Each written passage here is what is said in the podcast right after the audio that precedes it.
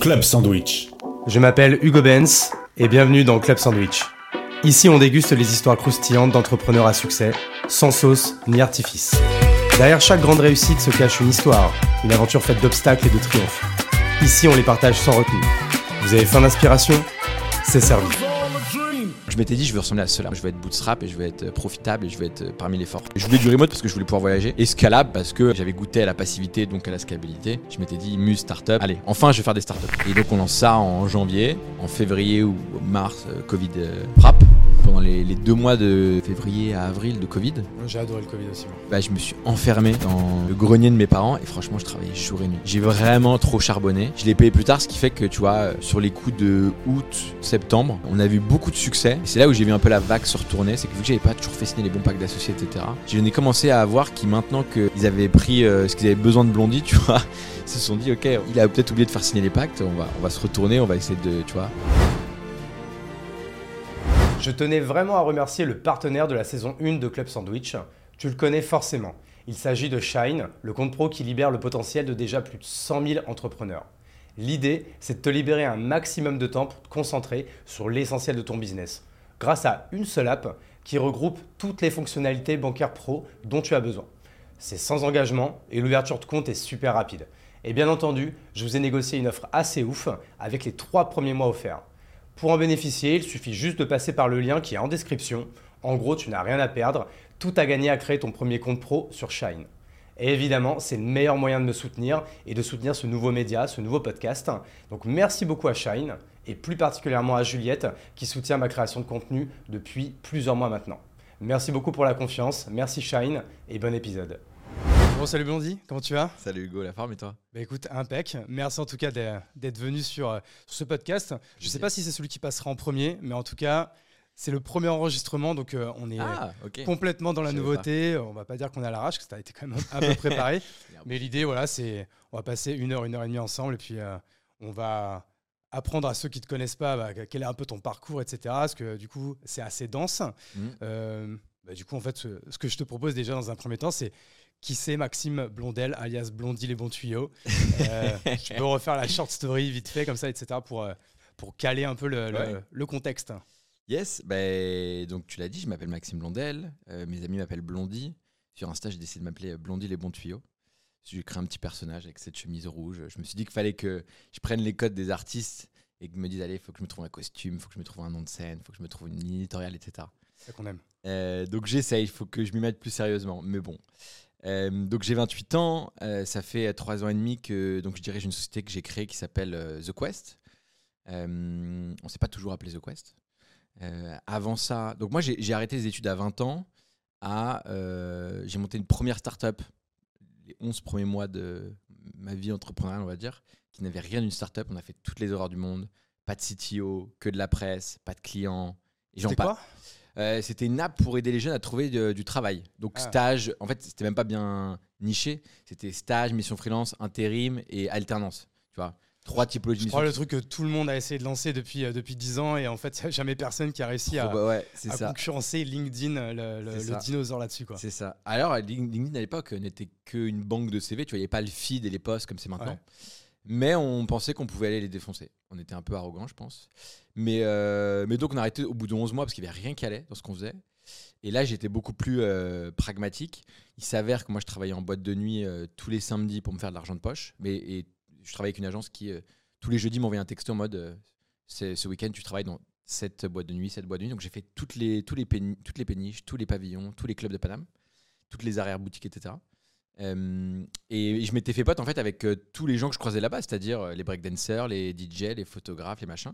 Donc j'avais dans mon téléphone une base de données, mais dont je me rendais pas compte. Et, un jour, je savais vraiment pas quoi faire de ma vie.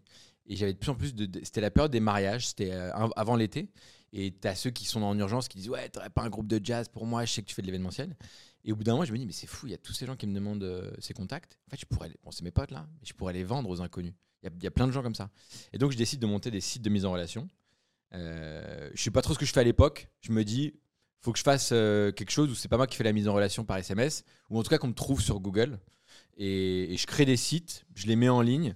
Il y a le premier s'appelle animationévénement.com. Ok. Il y avait alors il est remonté très vite. Dans, moi, j'étais très nul. Enfin, je savais même pas ce qu'était le SEO à l'époque. Mais vu qu'il y avait personne sur ce marché-là, Est-ce qu'on est en quelle année là à ce moment-là? À ce moment-là, euh, bah, à ce moment-là, j'ai 20 ans. Donc à ce moment-là, on Ok, est 8 ans. donc euh, 8 ans en arrière, 2023. euh, 2015. Voilà, tu vois. Donc on est en 2015. Et moi, je connaissais pas ce qu'était le Google SEO, le référencement naturel. Mais il y a tellement personne sur le marché que le, le site monte très vite. Et là, euh, j'ai des demandes de gros corpos qui veulent faire euh, du séminaire, du team building, qui, qui ont beaucoup de budget pour des animations événementielles. Et rapidement, on devient leader en France. Si, si on devient leader en, en 6-10 mois, tu vois, c'est de dire qu'il n'y avait pas beaucoup de place Ouais, sur le grave. marché. Et, euh, mais je comprends, c'est que moi, je fais des mises en relation, c'est ultra passif. Je transfère des mails à des prestataires. Et, euh, et moi, je prends des commissions, parfois de l'ordre jusqu'à 500 euros la commission, tu vois, pour avoir transféré un mail. En fait, tu faisais, c'était un système d'affiliation. Tu prenais du coup une commission sur, euh, bah, en fait, sur la, la prestation que faisaient payer en fait les prestats, les groupes, les euh, Apporteurs d'affaires. les, euh, les peut-être les traiteurs aussi. Mais ça, je crois que tu l'as fait après. Ouais, en fait, quand j'ai vu que ça marchait, ouais, je me suis dit, allez, on verticalise. J'ai fait traiteurparisien.com, une salle à paris.com. Et le dernier qui était niche des traiteurs qu'on a vu était montante, c'était les millienfoodtruck.com. Donc j'ai fait ces quatre sites-là pendant à peu près deux ans. Euh, sur les food trucks et les animations, on est devenu leader en France. Sur les locations de salles, en tout cas sur Google, on était challenger, on était deuxième derrière euh, privatiseur. Euh, alors eux, c'était drôle, ils étaient une équipe de 20 personnes. J'étais un étudiant en slip dans ma chambre, tu vois. Donc Ouais. c'était- pour la, pour la blague, pour l'image, c'était c'était le beau geste, quoi. Et, euh, mais bon, je, je m'amusais plus au bout de deux ans parce que euh, je gagnais bien ma vie. C'était passif, j'avais fait ce qu'on appelle une muse, mais que je savais pas qu'était une muse à l'époque. C'est quoi les chiffres un peu si tu peux, tu peux, Ouais. tu peux en donner euh, Enfin, Par exemple, c'est quoi le temps que tu passais C'est quoi les, les revenus euh, Ouais. T'avais quoi T'avais déjà monté une boîte ou peut-être auto-entrepreneur Au début, j'étais micro-entrepreneur. euh, et, euh, et, et après, je suis passé en SASU. Parce que j'ai dépassé le plafond. Mais très simplement, en fait, j'ai travaillé très dur pendant un an. Parce qu'en fait, quand j'ai compris que c'était le Google SEO, mon facteur clé de succès, moi, j'ai passé des nuits à créer des fiches produits. Même des produits qu'on n'avait pas sur la marketplace, tu vois. Des Juste pour euh, faire amener du trafic. Quoi. Exactement. Et donc, je faisais ça, ça, ça toutes les nuits et toute la journée pendant un an. J'appelais des prestataires sur Google que je trouvais en mode euh, Hey, tes troupes de breakdance, tu veux pas travailler avec moi Apporteur d'affaires, c'est 20% de rétrocommission, etc. Et donc, j'ai créé l'offre et la demande sur, le, sur la marketplace. Et au bout d'un an, j'ai plus rien fait quasiment, si ce n'est que tous les jours, euh, une heure par jour, je transférais des emails. euh, au bon prestataire, je le faisais, je voulais pas l'automatiser, je le faisais de tête. Il y avait un sujet vraiment de qualité et de, de feeling. Euh, Comment tu faisais pour suivre pour la facturation, etc. Après, tu faisais tes factures à la main et tout. euh, Tu disais, en fait, euh, toi, le mec que je t'ai envoyé, combien tu lui as facturé, etc. Ou c'était à la confiance C'était à ou- l'arrache. Moi, j'avais un- dès que je transférais un mail à quelqu'un, je, je, je le faisais à la main. Je copiais-collais une ligne Excel. dans Google Sheet. Enfin, je copiais-collais même pas une ligne, enfin, une ligne dans un formulaire mail que je mettais dans un Google Sheet. Et à la fin du mois, j'envoyais le Google Sheet au prestataire en question pour lui dire au déclaratif, s'il te plaît, dis-moi Ah, ce que tu as signé. C'était à la confiance, quoi. C'était à la confiance, ouais. Ouais, mais je leur, je leur apportais tellement de volume, certains au fur et à mesure, Ouais, euh, qu'en fait, mon modèle, il n'était pas rien, ouais. le bail, même, tu vois, je regardais, je me disais Airbnb, Uber, bah, quand un chauffeur veut te donner sa carte de visite, il te la donne. Ouais. Et les mecs ils sont surfinancés et ils ont du bypass. Moi, je vais pas réussir à ne pas me faire bypass. Donc je me suis dit, le bypass, je m'en fiche. J'optimise euh, ceux qui fonctionnent bien et qui sont honnêtes. Euh, et donc, tu vois, j'ai fait ça pendant un an, j'ai charbonné. Au bout d'un an, je gagne 3000 euros par mois. En... Donc, après avoir travaillé un an comme un fou. Et la deuxième année, je monte à 10 000 euros en travaillant une heure par jour. Donc là, c'est 10 000 euros de chiffre d'affaires. Donc si tu étais en SASU, tu faisais quoi? Tu te mettais un dividende, tu faisais passer tous tes frais sur la boîte. Ouais, moi, je chez mes parents, j'avais pas de. Ouais, pas de ouais, donc en fait, c'était euh, pas full cash pour toi Exactement. à 20, 21 ans, 22 ans, quoi. Mm. All right. C'est ça. Donc je fais ça pendant deux ans, mais ça m'amuse pas parce qu'en fait, je me rends compte que déjà, je suis en déquilibre avec mes amis. Eux finissent leurs études. Moi, j'ai plein d'argent. Je suis libre géographiquement. Je me lève de plus en plus tard parce que j'ai rien à foutre. Et, et en fait, je- à ce moment-là, j'ai de la chance. Je reçois euh, deux offres de rachat de ces sites-là que je présentais comme un groupe. Tu vois, un groupe, euh, une galaxie de sites, etc. Euh, et euh, et j'y songe parce que je, je sens que je m'ennuie, je sens que je me ramollis. Euh, à ce moment-là, j'ai pas l'idée de me dire, ok, c'est des modèles assez scalables, en tout cas assez passifs, qui est le cousin ou le synonyme. Je me, j'ai pas l'idée ni l'ambition ni les contacts pour me dire, je lève des fonds, j'accélère à l'inter- à l'international. Et, euh, Et puis et- tu, tu te dis aussi, enfin, c'est c'est une opportunité de vendre. euh, je veux dire, c'est vrai que ouais, à 21, 22 ans, etc., on aurait tort de ne pas, de pas s'y intéresser. Moi, il y a une phrase de Onassis que, que j'aime bien qui dit Moi, je me suis enrichi parce que j'ai toujours vendu trop tôt. Donc, en fait, en gros, il dit que dès qu'il a une c'est qui opportunité. Onassis, c'était un, un homme d'affaires. Je sais plus s'il est grec ou pas. Je, je crois que c'était celui qui s'était mis avec euh, Jackie Kennedy, euh, Ah, ok, ok, ok. John Kennedy, euh, feu. c'est, été décédé. Je, je crois que c'est lui, hein, je dis peut-être une connerie, mais en tout cas, j'aime bien cette phrase. Quoi. Donc, du coup, tu as cette opportunité, tu en Mm. as deux, tu les étudies. Ouais. Tu peux donner les chiffres aujourd'hui ou c'est encore un peu touchy? Ouais, alors non, j'ai toujours une clause, mais euh, je peux te dire, j'ai pris entre 200 et 500 000 euros. Ok, c'est large, mais c'est une belle somme. euh, À 21 ans. Ouais, c'est pas mal. Ouais, c'est cool. En vrai, euh, bah, en fait, du coup, alors moi j'ai fait monter les enchères. J'ai mis un troisième faux vendeur dans la vente qui n'existait pas. Ouais. Donc, pour faire monter les enchères de, tout- de toutes parts, poker, euh, poker menteur, quoi. Assez classique dans une négo de ce type-là. Euh, et euh, et j'ai vendu. Et parce que, en fait, les victoires, j'étais tout seul à les fêter, donc c'était pas drôle. Et, et je sentais que je me ramollissais. Et à ce moment-là, The Family, euh, l'accélérateur de start-up euh, bien connu en France, lance un programme qui s'appelle Reverse, où ils vont sélectionner 15 jeunes de moins de 23 ans. Donc c'était des 15-23 ans, tous les samedis pendant 4 mois avant l'été, et ils vont les former gratuitement à l'entrepreneuriat ambitieux en mode, euh, Ok, en donc mode quand tu parlé de ça, tu te dis c'est le, c'est le, c'est le, c'est le, le bon moment. Mais attends, du coup, ça m'intéresse quand même qu'on revienne un petit peu sur cette vente, parce que c'est vrai que aujourd'hui, tout le monde s'excite sur euh, les pourcentages pour un exit, tout ça, etc. Alors, franchement, j'ai pas le chiffre, Ouais. mais franchement, des gens qui revendent des boîtes, euh, je pense que c'est pas beaucoup. Donc, du coup, toi, c'est pas mal, c'est, c'est un petit business, etc. petit- ouais. Mais voilà, on est sur une vente à, une vente à 6 chiffres. À ce moment-là, tu as 22 ans. Je suppose que tu es plus riche que tes copains, peut-être même plus Ouais. riche que tes parents, enfin, j'en sais rien. Mais euh, c'est quoi? Est-ce que du coup, tu te rappelles de cette date comme, euh, je sais pas, c'est un- grande joie, une, une grande célébration ou c'est presque un jour comme les autres et juste tu te dis, bon, bah. C'est cool, maintenant j'ai- les moyens, je me sens plus libre, etc. Enfin, Ouais, ouais. T'es dans quel état d'esprit à ce moment-là question. quand ça se passe? Euh, je me sens libéré. Parce que là, vraiment, là, ouais, ça a dû durer deux ans et demi en tout. Les derniers six mois, j'étais déprimé d'entreprendre tout seul. Et je me suis dit plus jamais, quoi. Euh, et en fait, alors c'est marrant parce que donc ça, la négo prend longtemps, elle prend 6-8 mois. Ah, et c'est long quand même. Ouais, c'est assez long, ouais. Le, le- le- il fallait que la- l'acheteur fasse un prêt à la banque, etc. Il y a eu quelques galères comme dans toute euh, vente d'actifs comme ça. Il y a eu des négociations de contrats, c'était un, contrat de fonds de commerce, on a fait ça avec des, des avocats. euh. Oui, est-ce que tu revendais la boîte ou tu revendais le fonds de commerce? J'ai revendu le fonds de commerce. Ce, que- Ok. ce qui était intéressant, c'était les assets, la base de données, le SEO, Et etc. c'est souvent plus difficile justement dans une vente. Parce Ouais. que là, quand tu vends une boîte, bon bah il y a des bilans, il y a des comptes de résultats, euh, certifiés par des experts comptables, etc. Pour le coup, euh, il y a, y a 3-4 méthodes de calcul, c'est assez facile. Mais c'est vrai que quand on revend un fonds de commerce, Ouais. il y a toujours plus de méfiance et c'est toujours plus difficile et moins palpable. Donc euh, en général, ce type de vente te prend un peu plus de temps. Quoi. Exactement, exactement. Et je me rappelle ouais, qu'on on signe les papiers chez les avocats, on sable le champagne. Euh, et moi, je me rappelle, du coup, j'ai mon, je repars avec mon, un chèque. Ah, carrément. Ouais, je repars avec un chèque. Ouais, je repars avec un chèque. Je repensais à ça. Je, je voulais te raconter parce que je repensais à ça parce que je, suis passé- je suis passé euh, le ce week-end dans la rue en voyant la banque qui était un- une société générale. euh, c'était ma banque de l'époque, euh, chez qui j'ai été déposer le chèque. Et moi, avec mon chèque, j'étais persuadé d'être suivi. J'ai couru avec le chèque, tu vois, pour arriver à la banque.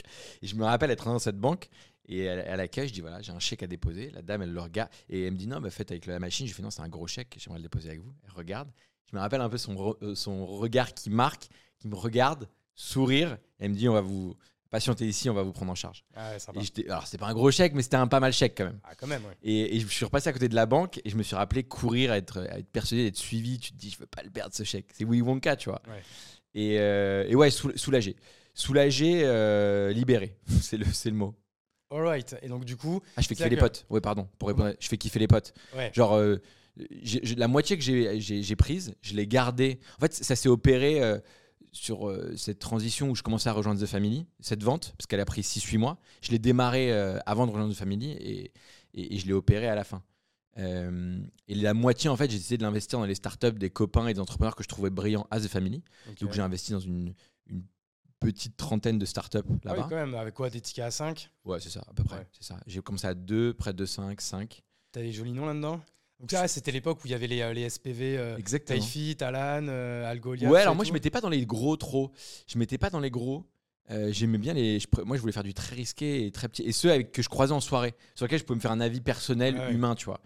Et et l'autre moitié, en un an, un an et demi, j'ai tout dilapidé en resto, club avec mes potes. Et Ok, voyage ouais, avec mes en potes. plus, c'est vrai qu'à l'époque, t'es jeune, t'es Ouais. parisien, tu vis chez tes parents.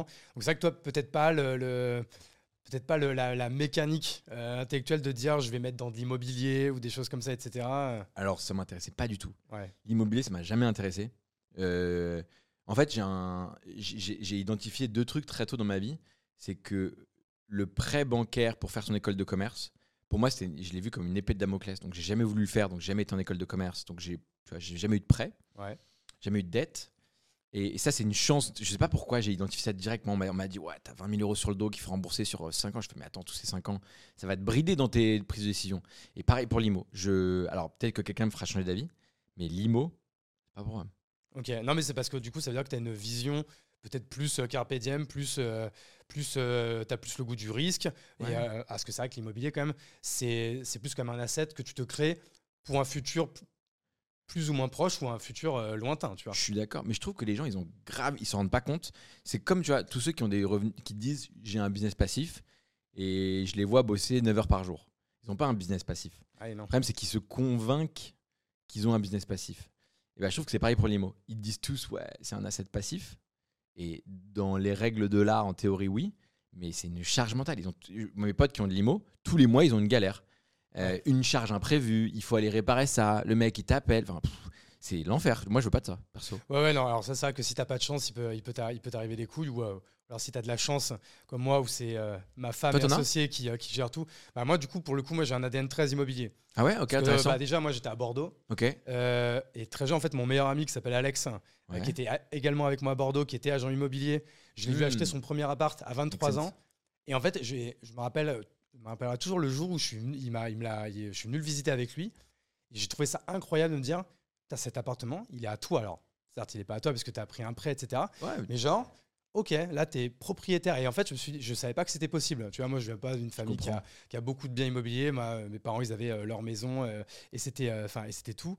Et, et à partir de ce moment-là, je me suis dit, bah, ok, moi, je vais aussi acheter mon appartement. Et en fait, au final, là où, c'est pas que je suis pas d'accord avec toi, mais là, moi, je regrette pas de l'avoir fait, d'avoir commencé ça, ce processus il y a 10 ans, parce que c'était en 2013, donc tu as pile 10 ans. C'est que grâce à ça, j'ai acheté mon premier appart. J'étais pile à Bordeaux au bon moment où c'était euh, rise to the sun au niveau de, au niveau de l'immobilier. J'ai revendu l'appart, énorme plus-value, petite maison, revendu 5 ans plus tard, énorme plus-value. Et aujourd'hui, enfin, à chaque fois avec les revenus bien sûr qui augmentent. Et en fait, aujourd'hui, j'ai la maison de mes rêves et je sais que, tu vois, ça c'est pour le coup, c'est une charge mentale en moins. Parce que moi, Ah, je comprends je suis aussi. toujours le mec qui se baladait en ville et qui disait putain, tu vois, j'aimerais bien avoir cette maison, j'aimerais, il faudrait que j'ai cette maison. Pas tu sais, dans un point de vue euh, matériel ou quoi, je m'en bats un peu les couilles, mais plus dans un point de vue euh, confort, tu vois. Ah, Moi, je je comprends. Je suis pas matérialiste sur beaucoup de choses. Ah, genre une les vêtements, les trucs, tu vois, franchement, à part les Nike, euh, c'est le seul euh, vêtement un peu cher que je m'achète. Je m'achète pas de montre, j'ai la même depuis 10 ans. euh, iPhone, Mac, à chaque fois ça dure 5-6 ans, etc. Mais par contre, qualité de vie au quotidien, ça Ah, c'est hyper important ouais. pour moi, tu vois. Non, mais c'est un bon point. hein. Peut-être que je fais une erreur. C'est pas énorme. Après aussi, t'es à, à Paris, donc c'est quand même pas, c'est pas aussi facile en fait. Ouais, ouais, ouais, ouais, ouais. Ouais, ouais, ouais, Peut-être que c'est ça. J'avoue, je sais pas, je sais pas trop l'identifier. Ça ne m'a jamais intéressé. Ouais. Et on m'a expliqué, hein, j'ai compris le levier, etc. Mais euh, en fait, peut-être que je me suis dit, c'est pas du tout là où je vais exceller. Et que j'étais persuadé d'être bien meilleur ailleurs et que j'allais pouvoir me sécuriser autrement, en fait. Je pense que c'est plus ça. Et moi, je pense qu'il y a un petit côté de moi aussi, c'est un peu le. Tu vois, je me, je me, je me, je mets un peu. Voilà, je mets en gros, je sécurise du pognon. Ouais. Parce que sinon, moi, j'aurais tendance justement à trop investir. Tu vois, par exemple, là, je, je faisais un point hier sur. euh, bah, tu vois, moi, j'ai pas investi dans autant de boîtes que toi. Mais tu vois, je faisais le point hier. J'ai un Notion où j'ai tous mes invests, etc. En plus, je faisais le point, je les classais par euh, je reverrai jamais mon argent, je reverrai peut-être ma mise ou là, il y a vraiment quelque chose à faire. Ouais. Donc, c'est le truc classique. J'en ai euh, 20% dans lequel je crois. Ok. Euh, 20% dans lequel peut-être que je récupérais et, le reste, et plus de la moitié. Tu dis pourquoi j'ai fait ça. Bon, bref, ça c'est sur, quel, euh, sur quel délai t'as investi euh, ces tickets-là? Bah, très très rapidement. C'est vrai que c'est sur un délai de. euh, franchement, j'ai mis 150 000 en. Ça fera deux ans là au mois de décembre. Mon premier invest, c'était Ah ouais, novembre-décembre d'il y a deux ans. Et encore, ta vie de backloop, elle est, elle est courte. hein. C'est-à-dire Ouais. que dans deux ans, tu y en a plein auxquels tu crois aujourd'hui, auxquels tu croiras plus. Ah oui, non, mais c'est ça. Donc, euh, Startup, c'est dur. Investissement Ah ouais. startup, c'est dur. Et donc, tu vois, et là, je me suis dit, ah, tu vois, j'ai commencé à. Alors que j'y pensais pas du tout, et il faut pas y penser. Mhm. Et là, je commençais à me dire, ah putain, si j'avais cette somme là sur mon compte, tu vois, certains projets que je veux faire maintenant, et ils seraient plus faciles à faire. Tu vois, des fois, il y a des projets que je veux faire. Ouais, je Je dis, bon, bah, j'ai quoi? Tiens, j'ai cet appart. Bon, bah, vas-y, on va le vendre. Il vaut tant maintenant. On a capita- capitalisé tant. En plus, on va faire telle plus-value. Et bim, ça fait un 50 000 balles de cash Je qui est sécurisé. Alors que je sais que sinon, c'est Ouais, je comprends. peut-être ces 20 000 balles d'apport de, d'apport que j'ai mis, je les aurais claqués en deux tickets, tu vois. euh. Je comprends. Donc, moi, c'est peut-être un. petit- Il y a un petit côté garde-fou aussi, tu vois. Ouais, je comprends, je comprends. Après, c'est peut-être. euh, T'as quel âge, toi, Hugo? Moi, j'ai 35 ans. 35, ok, ouais. Bon, bah, on est, on est pas si loin que ça. J'ai- J'ai 28, mais tu vois, moi, je, je me suis dit, euh, jusqu'à mes 30 ans, j'optimise ma courbe d'apprentissage. Ouais. Donc, par exemple, tu vois, j'ai mis des tickets dans des boîtes ultra risquées, des boîtes hardware, des boîtes euh, réalité virtuelle. Tu peux donner des noms là dans, dans- dans tout ton portfolio de, je sais pas, les 3-4 boîtes dans lesquelles vraiment tu te dis euh, là j'ai un très très bon feeling là-dessus Bah, je préfère pas les engager, je sais pas, tu vois. Et puis, il faudrait que je relise les packs. Je sais pas à quel point j'ai le droit de, le droit de dire que j'ai investi dans, dans tel SPV, tu vois. Mais, euh, mais je vais pas les engager dans ce podcast. Mais euh, ce que je peux te dire, j'ai j'ai à peu près euh, un quart de SaaS, un quart de marketplace, euh, un quart de ce qu'on appelle euh, plateforme entre marketplace et SaaS. Ouais. Et le dernier quart, euh, c'est un mix entre. euh, bon, il y a une, une, une marque, Kimono, pour ne pas la citer. Ouais. Je peux, ça va. Je peux citer Olivier. Qui, et, et après, ouais, après j'ai des boîtes bizarres, genre j'ai du hardware, j'ai de la réalité virtuelle. Mais j'ai des trucs. Après, je suis trop. Moi, pour le coup, je suis content. Tu vois, sur les. Là, je suis en feedback loop de 5 ans. Fait 5 ans que j'ai démarré ça. Euh, Ouais, normalement tu devrais là on devrait commencer à rentrer dans le momentum où mais j'ai déjà eu, je peux le dire, j'ai eu un, euh, j'ai eu un euh, exit partiel. C'est-à-dire que sur, sur ce que je détenais en equity de la startup, Ouais. les dirigeants du SPV ont décidé de vendre 30%. Et donc, sur ces, ces 30%, rien que ça, on- m'ont déjà permis de faire, je crois, plus de trois fois ma mise. Ah, je suis encore exposé à 70%, tu vois. Ouais. Euh, et, euh, mais, mais globalement, euh, tu vois, je suis assez content. Il y a, un, ca- il y a encore, cinq ans après, il y a encore un quart en lequel je crois beaucoup. Et il y en a deux où je me dis, j'ai mis euh, 5000 balles dans les deux. Je peux prendre. je suis, c'est- il est possible que je prenne 500 000. Ah ouais, on est peut-être sur du x100 quoi. Ouais. Il y en a- et bien sûr, il y en a aussi qui sont morts dans le portfolio depuis 5 ans. Je pense, je veux, je veux pas m'avancer, mais tu vois, mais oui, il y en a, il y en a deux qui sont morts. Ok. Pas, pas énorme, tu vois. Ouais, ça va. Mais bon, ce qu'il faut regarder, c'est les zombies, c'est tous ceux qui sont pas morts, mais qui devraient, qu'un qui aurait dû, ou tu vois. Ouais. Et ça, bon, euh, il y en a un peu plus.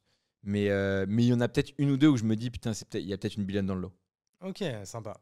Et c'est toujours un truc que tu fais aujourd'hui ou t'as as ralenti parce que du coup t'as beaucoup investi avec Ouais. ce cash dispo qui était d'un coup, euh. Là, j'en ai qui était d'un coup là. Donc, Maintenant, du coup, c'est assez. non, euh, mais euh, euh, non, plus sérieusement, c'est, je, je suis déjà trop exposé avec ce que je fais avec The Quest euh, sur la cette startup pour le faire aussi en perso. Ouais. Ça m'amuse. euh, si vraiment j'ai un coup de cœur ou pour soutenir un ami, je le ferai. Mais, euh, mais maintenant, moi, je suis, moi, je suis concentré, focus. euh. Ouais, ouais, non, je comprends. Moi aussi, c'est vrai que j'ai, c'est quelque chose sur lequel je passe un petit peu moins de temps. Je continue à regarder. Euh, puis ça m'intéresse c'est de, de les aider, de le- leur dire, bah, va voir plutôt tel, tel family office, tel groupe euh, de business angel ou telle, euh, ou telle boîte qui fait du, qui, qui fait du, merde, comment on appelle ça, du, du crowdfunding, tu sais, comme Ouais. des Toodigo, Toodigo machin, et tout, ouais. etc. Donc ça, tu vois, je fais plus des mises en relation comme ça aujourd'hui. Mais ok, cool, c'est vrai qu'on a pas mal divagué là, là-dessus. Du coup, si on revient un peu euh, dans la, dans la, dans la chronologie, donc là, c'est pile le moment où euh, tu vends. Et je me rappelle que c'est le moment où en fait on s'est connus. Parce que moi, j'étais également dans l'univers, dans l'écosystème The Family Ouais. à cette même époque Ouais. avec euh, Kimono. Et du coup, c'est à une et plusieurs soirées euh, The Family qu'on s'est rencontrés, que j'ai commencé à te suivre et que je me rappelle de cette fameuse story avec euh, euh, le chèque flouté et les, les- les petites coupes de champagne, Ah, bah etc. oui, oui, oui, exact, exact. Ouais, ouais, c'est vrai que j'ai fait ça. C'est ça en fait. Moi, je, re- je rejoins le pro. Du coup, j'ai de la chance, je suis accepté dans le programme pour les très jeunes là qui sont formés gratuitement tous les samedis. Reverse. J'ai rencontré des, des ovnis, des beaucoup plus jeunes que moi, des 17, 18 ans, mais qui étaient beaucoup plus forts. Donc, je prends une baffe de, de niveau, d'ambition, de tout, tu vois. Donc, euh, avec euh, mes petites muses, moi, en fait, je la ferme un peu et j'écoute beaucoup. Euh, et, là, je, découvre un univers où je me dis, mais c'est avec ces gens-là que je veux travailler, ce niveau d'ambition, etc. Et donc, l'été, le programme se termine, l'été passe, et moi, tout l'été, je me dis, mais c'est pas possible, à la rentrée, je peux pas retourner sur mes muses tout seul dans ma chambre, etc. Et j'ai une chance à ce moment-là, et je me dis, allez, fin septembre, le temps de régler deux, trois affaires admin, je contacte Oussama et je lui dis, pas besoin d'argent, je suis prêt à bosser juste pour qu'on me forme. Euh, et, euh, et en fait, j'ai une chance de ouf.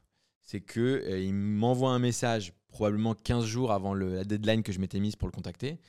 Et il me contacte avec Erika à l'époque. Ils me disent voilà, on cherche un responsable pour mener la marque The Family chez, dans les écoles, chez les étudiants, pour la faire connaître en termes de brand awareness. On aimerait que ce soit toi qui l'amène, etc. Et, et je me rappellerai toujours parce qu'à l'époque, moi j'étais- tremblante, il me faisait un peu peur.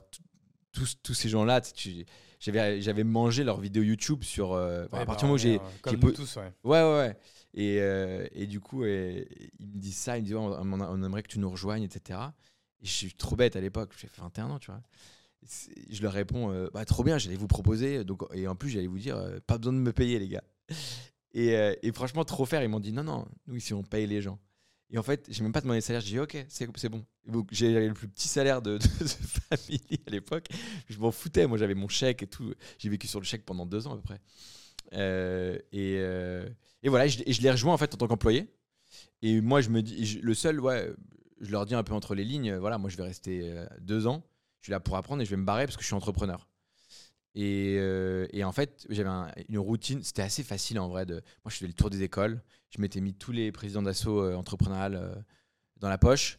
Et mon job, tu vois, il me prenait la moitié de, mes journées, tu vois. Et en fait, l'autre moitié du temps, je m'étais mis un réflexe, c'était que je passais dans tous les bureaux et j'essayais d'apprendre de tous les bureaux. Je voulais connaître tous les métiers. Les avocats, euh, les partenaires, les euh, responsables événementiels, etc. Et je, voulais, je passais du temps avec tout le monde. Et, euh, j'ai trop appris. J'ai trop appris. C'était un peu une, là pour le coup une école d'entrepreneuriat, tu vois. Donc ça, ça s'appelait comment là ce programme là chez TF Ça s'appelait Rivers. Ok. Tu vois ça, c'est bien, je me rappelle même plus. Donc ça, tu, tu fais ça pendant combien de temps là exactement? Le programme Rivers, il dure 3-4 mois avant l'été. Et là, ce que je te raconte, c'est post-été, quand ils me proposent de les rejoindre en, tant qu'employé. Et là, ça a duré un an et demi, deux ans à peu près. Ouais, c'est ça. C'est vrai, non, mais ça que je me rappelle que tu étais, euh, le, le, le, Mister euh, jeune euh, de The Family au niveau du branding, etc. etc. Et, mais après, du coup, ça s'arrête pas là. Là, du coup, tu proposes quelque chose à The Family, tu proposes un projet. Ouais, alors c'est pas exactement ce qui, ce qui se passe exactement. C'est que The Family arrive à la fin de sa série A en termes de cash flow et euh, me disent voilà, on est un peu, enfin tout le monde le savait, hein, on est un peu short en cash, etc. On sait que tu as fait des muses. On aimerait créer un truc qui s'appelle Muse Factory où euh, tous les ans tu vas créer une dizaine de muses. Et moi, je Interne à The Family pour faire, pour rajouter une ligne de revenus euh, Exactement. à The Family. Exactement. Moi, il me propose ce projet-là, tu vois. Et pareil, à l'époque, tu vois, en fait, je suis, moi, je, je, les adore, je suis, je suis reconnaissant qu'ils m'aient formé, tu vois. Et en fait, je négocie rien et je dis, allez, on démarre, on verra plus tard pour la, pour la négo, tu vois. Et, et en fait, je me dis juste, voilà, moi je sais ce que c'est une muse, je sais que ça demande quand même un an, un an et demi de charbon avant que ça devienne passif. Je les préviens, mais tu vois, euh, je me fais convaincre que non, il y a moyen qu'au bout de trois mois, on ait de la passivité. Je, bon, Oui, ce que je connais TF, là, c'était une, euh, c'était une demande pour euh, avoir de l'argent la semaine d'après, je suppose. Hein. Ouais, ouais, ouais, ouais, ouais, ouais. Mais franchement, j'étais pas du tout conscient de l'urgence à ce moment-là aussi. Et, et, en fait, du coup, je démarre ça, Muse Factory. Je me dis juste, voilà, si je veux monter 10 euh, muses par an, il faut qu'à la tête de chaque muse, il y, ait un top entrepreneur qui dirige. Et donc, on commence ce process-là. Euh, c'est très, très dur. Moi, je fais du. À, ce moment-là, je fais du 8h, 2h du matin. Ouais, ouais, non, mais je me, je me rappelle très bien cette. Euh, cette, cette, cette, période. Et en fait, ça, ce qui est intéressant, c'est que pour revenir en fait à ce mot muse, mhm. j'ai l'impression que tu étais un peu le, le premier et le seul en France un peu à, théoriser. Ouais. C'était un peu Mister Muse. C'est vrai, c'est vrai. etc. Et ce qui est marrant, c'est qu'en fait, c'était beaucoup de certitudes que tu avais du coup à l'époque. Je pense que du coup, on, en parlera après, parce que ça qu'on a oublié de le dire, mais ça que nous, du coup, on, se connaît très bien, on a beaucoup parlé euh, de, tous ces sujets-là. Et ça, c'est des certitudes que tu vas perdre après. La, sur, ce, ce, concept de muse et ce, en fait, ce paradigme que sont les muses, en fait, grosso modo. Ouais, ouais, ouais. Alors, ce que je dis dans la conférence est vrai, je le crois toujours. C'est-à-dire, mais il y a 1% des muses qui sont réellement passifs. Tout le reste ne sont pas passifs ou pas avant un bon moment. Ouais, Est-ce que peut-être on peut réexpliquer pour, euh, pour les gens? Donc, pour toi, en fait, une muse, en fait, c'est euh, un business que tu crées et qui, euh, qui donne des revenus passifs. Exactement. Avec, du coup, très peu en revenus passifs, c'est-à-dire beaucoup de revenus, ou même ou peu, mais avec du coup un temps de travail très limité parce que euh, automatisé, parce que euh, euh, très bon SEO, parce que très bonne base de données, parce que très belle awareness, ou parce que full délégué, et donc du coup full rentable, etc. Donc ça, c'est c'est ta définition de la muse ou j'oublie Ouais, ça, ça. Le, but, c'est d'arriver à être libre pour pouvoir faire ce que faisaient les muses à l'époque des rockstars ou des peintres, vivre, vivre librement. Au crochet d'un revenu passif, qu'il soit humain ou autre. Euh, donc ça, c'est la métaphore. C'est un terme qui a été euh, répandu par Tim Ferriss, un auteur américain et entrepreneur euh, très connu. alors, j'ai pas lu son livre, toujours pas, mais on m'a direct dit, mais toi, tu fais des muses et tout. Je fais, ok, si vous voulez, je fais des muses. Oui, effectivement, c'est passif. Mais tu vois, pour l'avoir réessayé des dizaines de fois, j'ai vu beaucoup de muses en théorie qui ne le sont pas en pratique. Donc, c'est-à-dire? Alors, c'est-à-dire que la meilleure image que je peux te donner, c'est que une muse, c'est un brasier sur lequel toi tu vas travailler très dur pour amasser du bois. le plus tu amasses du bois, le plus ton brasier va tenir longtemps sans que tu aies à le réapprovisionner. Donc c'est là où tu gagnes la passivité. Et en fait, souvent, si tu travailles deux ans dur, tu peux bénéficier de deux ans de passivité dans certains business. Dans mon cas, j'avais fait le bon choix parce que j'étais, de ce que j'explique dans la conférence, c'est que peut-être que j'explique mal, c'est que j'arrive sur un marché où il n'y a personne. Je ne comprends pas pourquoi il n'y a pas de Airbnb des animations événementielles. Et il y a tellement personne que mes sites remontent très vite dans, Google. Ce qui fait que bah, moi, j'ai mes sites tout haut dans Google. Il n'y a pas grand monde qui m'attaque pour me déloger. Mais en fait, j'avais la passivité se trouvait dans le SEO. Oui. Et donc, mon brasier, le bois que j'avais amassé, c'était le SEO. Et personne venait me le voler, ce bois. Et, en plus, le brasier ne le consumait pas quasiment. Donc, c'était la meilleure passivité. Là où j'ai vu des autres qui essaient de faire, tu vois, ils créent un jeu de société qui vendent sur Amazon. Ils charbonnent un an pour créer le jeu, s'approvisionner. Euh, je, te dis parce que je l'ai fait et on l'a raté aussi. Après, ça s'appelait Komojo. Euh, tu t'approvisionnes. Euh, tu passes un an à faire du marketing, avoir les bonnes reviews sur Amazon, etc. Et en fait, deux ans après, tu te rends compte que l'acquisition, elle n'est pas si passive que ça. Il faut faire de l'influence marketing, il faut faire des ads, il faut faire machin. Et donc, tu, traites avec des gens, tu traites avec des régies. C'est pas passif.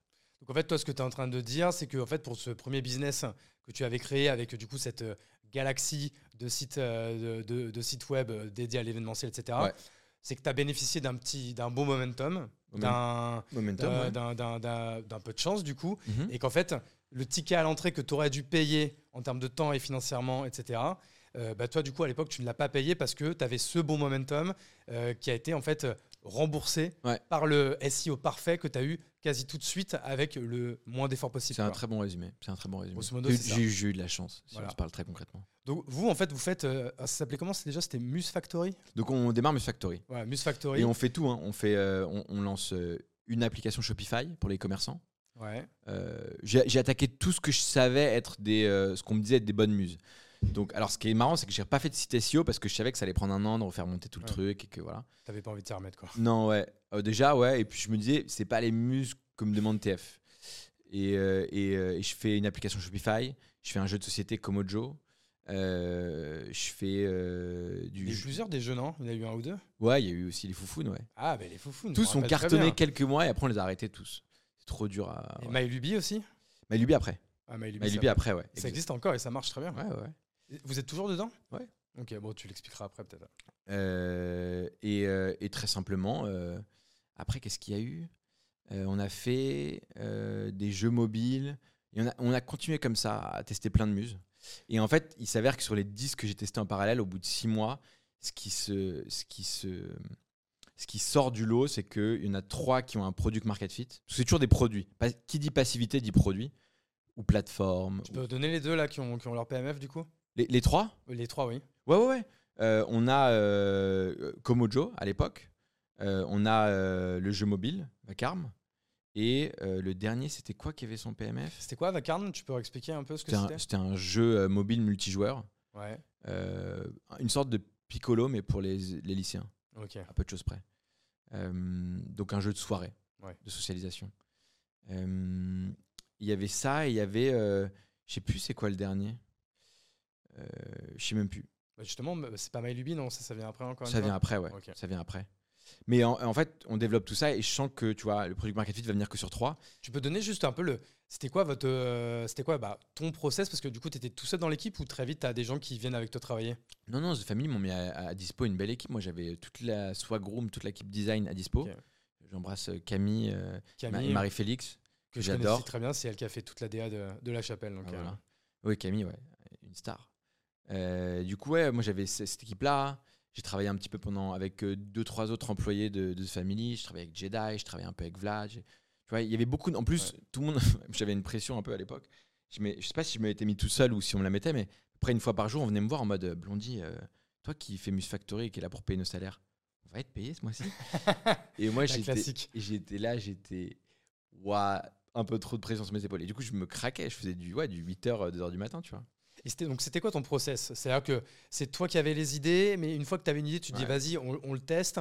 C'était quoi? Tu testais une semaine, deux semaines tout seul? Après, tu crées une marque? Après, comment, comment tu faisais ton go-to-market, ta stratégie. etc. Est-ce que tu avais un petit process un peu industrialisé euh, de ça? Probablement pas assez, mais j'avais une double stratégie. C'était la première, c'était moi, mes idées, et je cherche les personnes avec qui je commence à lancer et je cherche après les personnes qui vont les diriger. Ouais. Et l'autre, c'était une stratégie où je me disais, OK, The Family a un gros network, on peut me présenter beaucoup de gens. Et j'ai vu que je connaissais tout le monde et que j'avais été travailler dans tous les bureaux. Je peux demander à tout le monde de me présenter des gens.